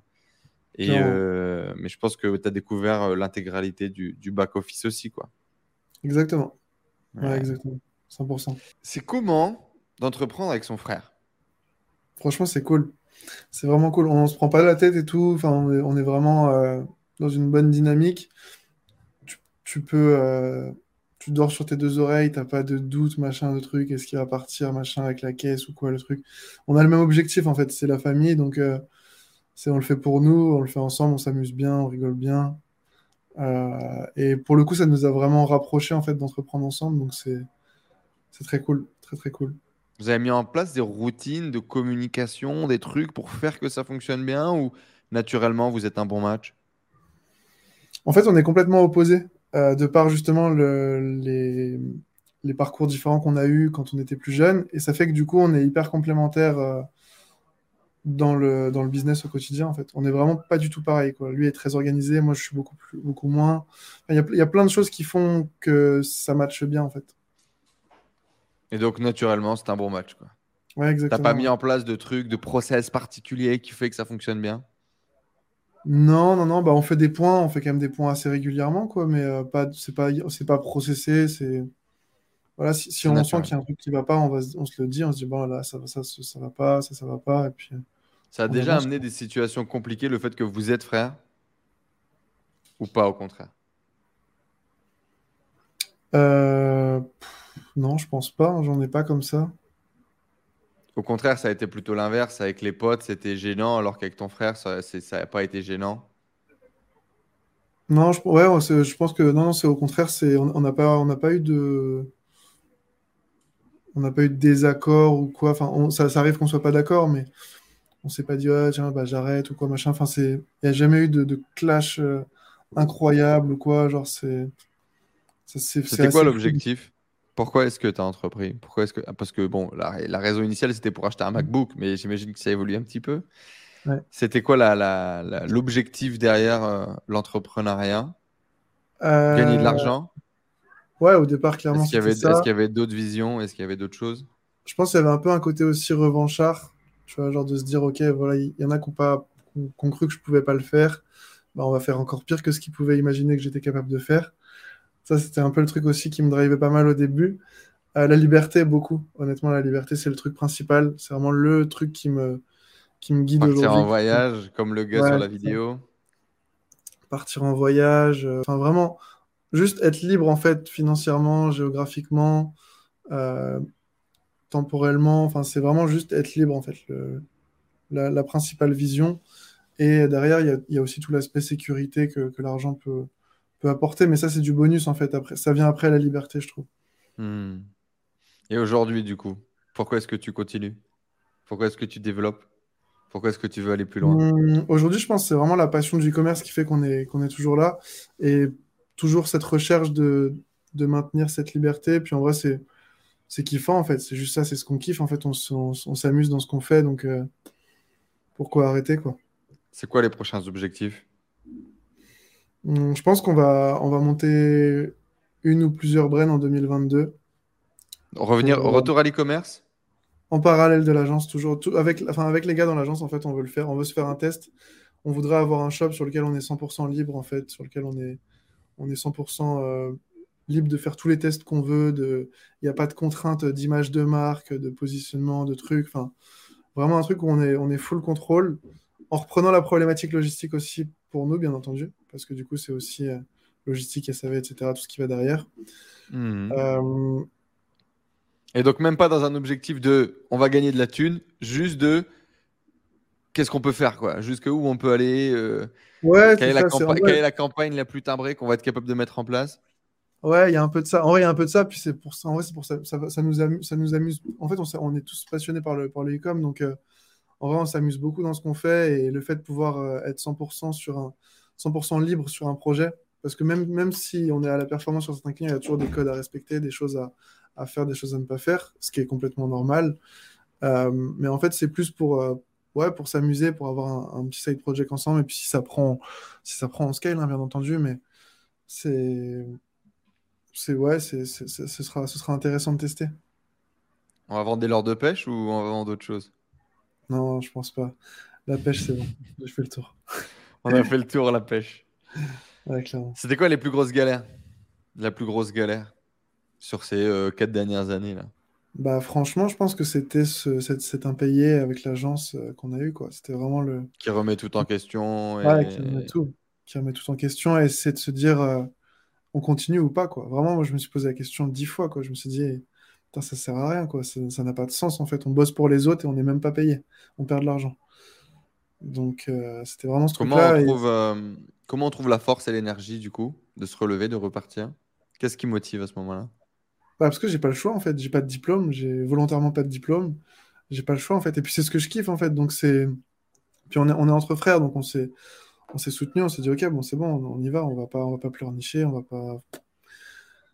C'est fait, c'est fait, ok, on n'est pas payé. Maintenant, qu'est-ce qu'on fait quoi? Est-ce qu'on est qu'on reste là abattu euh, au sol ou, est-ce qu'on se relève? Bon, on se relève quoi. Il n'y a, que ça à faire en fait. C'est quoi, le... quoi le plus beau moment que tu as vécu sur ces quatre dernières années? Grâce ou à travers euh, le business? Je pense que c'est la, la, possibilité de voyager, c'était vraiment ouf. Enfin, le voyager en gagnant de l'argent, ça c'était ouf. J'avais un sentiment de liberté énorme. J'étais vraiment. Vraiment, je, me, enfin, je me suis vraiment senti accompli quand j'ai, quand j'ai, quand j'étais cette personne que j'ai vue dans la vidéo au départ. Je me suis dit, hmm. ça y est, putain, c'est fait, tu vois. Genre, j'avais vraiment un moment de. Tu, vois, tu, tu, tu, te rends compte, en fait, que ça y est, en fait, tu as vu un truc il y a un an, un an et demi, deux ans, je sais pas, j'ai pas le, la durée exacte, mais tu as vu quelque chose en vidéo, tu t'es dit, c'est ça que je veux faire, et là, tu y es, c'est bon, tu l'as fait, tu vois, et là, tu fais, waouh, c'est fou. C'est trop bien. C'est trop bien. Mais du coup, c'est ouais, vraiment ça. C'est quoi le, le, moment déclic? Le haha moments? Le truc où tu fais Ah putain Ça marchait comme ça Ou Ah putain Je pensais que ça marchait comme ça, en fait, ça marche pas du tout comme ça. Ah, je te dis, je pense que c'est le, le, jour où le produit, il arrête de. Le, premier produit qu'on lance, il arrête de fonctionner. Hmm. Là, oups, ça fonctionne pas comme ça en fait. Genre, euh, c'était vraiment le truc où on s'est dit, euh, ok, ça fonctionne pas comme ça. Gros déclic. Ouais, gros déclic, ouais, clairement. Et il faut se mettre à bosser, quoi, à se mettre à, remonter les manches. C'est quoi ta vie de rêve aujourd'hui? Comment est-ce que tu comment est-ce que tu la vois? Comment est-ce que tu la craftes? Hum, C'est une bonne question. Je pense que c'est une vie où je, où je m'amuse beaucoup en fait. C'est vraiment ça. Tant que tant que je prends du plaisir dans le business, je continue. Tant que je prends du plaisir avec les équipes, je continue. Enfin, c'est en vrai, on, c'est vraiment juste s'amuser dans ce qu'on fait et être dans des endroits sympas, voyager, découvrir, vivre des expériences. C'est vraiment ça l'objectif, être avec mes proches, enfin, vraiment tout ça, quoi. C'est construire différents projets peut-être plus tard, je sais pas encore comment, quand. Mais pas mal de. Pas mal de pas mal d'idées en tout cas aujourd'hui. Maintenant, on verra ce que le, ce que l'avenir dira. Est-ce que tu as réussi selon toi aujourd'hui ou pas? Ouais, je pense. Après, euh, j'ai toujours, enfin, j'ai toujours euh, envie de plus, tu vois, mais en vrai, quand je, quand je considère euh, l'état actuel des choses, je me dis ça va, tu vois, c'est cool, c'est cool, c'est cool. Après, il y a toujours ce truc de se dire peut-être que ce sera mieux avec plus, mais je suis pas convaincu à 100%, tu vois. Ok. Est-ce que tu penses qu'on est entrepreneur ou est-ce qu'on le devient? Je sais pas, c'est une bonne question. Je pense qu'on peut le devenir, mais il y en a qui sont quand même faits pour ça. Ben, merci Arthur. Je t'en prie, merci à toi. qu'est-ce que tu leur dirais là, du coup, euh, une petite phrase, un petit mot, euh, comme tu veux, pour clôturer cette, euh, cette entrevue? Aux entrepreneurs, tu veux dire? Aux gens qui voient cette vidéo? Aux gens qui, aux gens qui t'écoutent encore après 1h46. Ah, déjà, on peut leur dire tout de suite, mettez le mot rivière dans les commentaires juste en dessous. Voilà, vous mettez le mot rivière, et si vous mettez le mot rivière, ça veut dire que vous êtes, faites partie des, de la famille, vous faites partie de la vraie tribu, celle qui reste jusqu'à 1h46 sur l'épisode. Si vous êtes bien évidemment sur Apple Podcast, etc., laissez 5 étoiles et mettez Rivière dans le message. Comme ça, on saura que c'est vous. Du coup, sur quoi tu clôturerais euh, cet échange, euh, Arthur?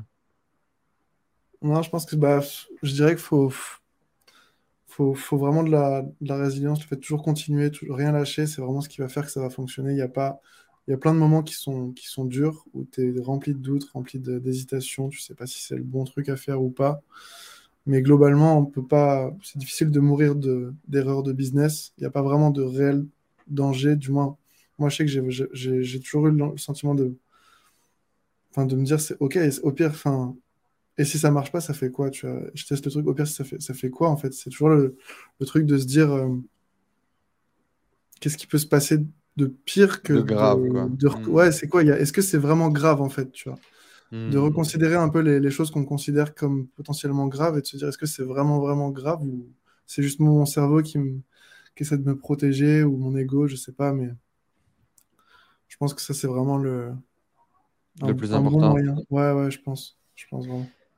Les amis, si vous avez un site e-commerce et que vous voulez scaler avec Jungle Agency, on vous mettra un lien euh, juste en dessous. On a un petit code euh, promo, c'est ça Arthur, avec euh, avec euh, une presta aux oignons, avec un petit discount. On vous mettra tout ça juste en dessous. Il suffit d'appeler et de dire le code tribu. Euh, et du coup, alors là, on va vous passer une, une femme dénudée au téléphone et vous avez l'opportunité de, de, discuter avec elle de vos publicités. Euh, merci en tout cas, Arthur, d'être venu partager ton histoire. Ça fait quoi? Ça fait 2-3 mois que tu as rejoint la tribu maintenant? Ouais, c'est ça. Qu'est-ce que tu es venu chercher d'ailleurs dans la tribu? Euh, bah, en fait, je, voulais parler des e-commerce avec des e-commerçants parce que j'étais, euh, je, parle, j'en parle beaucoup avec mes clients, mais j'avais beaucoup moins ce truc-là de. C'était juste pour discuter en fait, parler de e-commerce. Euh, c'était juste ça au départ. Quel est ton ressenti pour l'instant sur ce que sur ce qu'on construit et ce qu'on fait avec la tribu? Bah, j'ai pas, j'ai pas, j'ai pas été suffisamment présent, mais du ressenti que j'ai, ça a l'air d'être bien organisé. c'est bien structuré, il y a une belle, une belle communication au sein du groupe, les gens s'entraident vraiment. Euh, non, c'est cool, franchement. C'est cool, c'est cool. Eh bien, merci à toi, les amis. Jungle Agency, le premier lien dans la description juste en dessous. Bien évidemment, vous le savez, la tribu, le seul et l'unique et le meilleur euh, club d'entrepreneurs sur le web. On vous met le premier dans la description. On accompagne les entrepreneurs à transformer leur business et leur vie. C'est juste en dessous si vous voulez nous rejoindre. Faites comme Arthur. Et si vous voulez booster vos publicités, contacter Arthur. Arthur, merci beaucoup. Qui est-ce que tu verrais bien dans ce podcast, toi? Avec qui tu veux que je discute comme ça? Je sais pas, t'as fait, as fait avec Gérald? J'ai fait bien évidemment euh, un épisode déjà avec Gérald que tu, que tu peux aller voir, à mon avis, tu vas, tu vas rigoler. Euh, c'est une bonne question, je sais pas. J'ai pas d'idée comme ça en tête. Je te dirai si je trouve. Eh ben, tu nous le diras dans les commentaires juste en dessous. Merci beaucoup Arthur, merci tout le monde. On se donne rendez-vous la semaine prochaine pour un, premier, euh, un prochain plutôt épisode de ce podcast comme d'habitude. Faites-nous savoir si ça vous a plu. Mettez des likes, des commentaires, envoyez un maximum de love là pour Arthur, envoyez un maximum de messages positifs. C'est pas toujours facile de venir euh, partager. Et puis abonnez-vous à cette chaîne, bien évidemment, pour nous donner l'opportunité d'avoir des gens toujours plus intéressants et plus géniaux. Et merci à toi Arthur d'être venu. On se donne rendez-vous les amis à la semaine prochaine dans un prochain épisode. Ciao tout le monde. À bientôt. Ciao Arthur.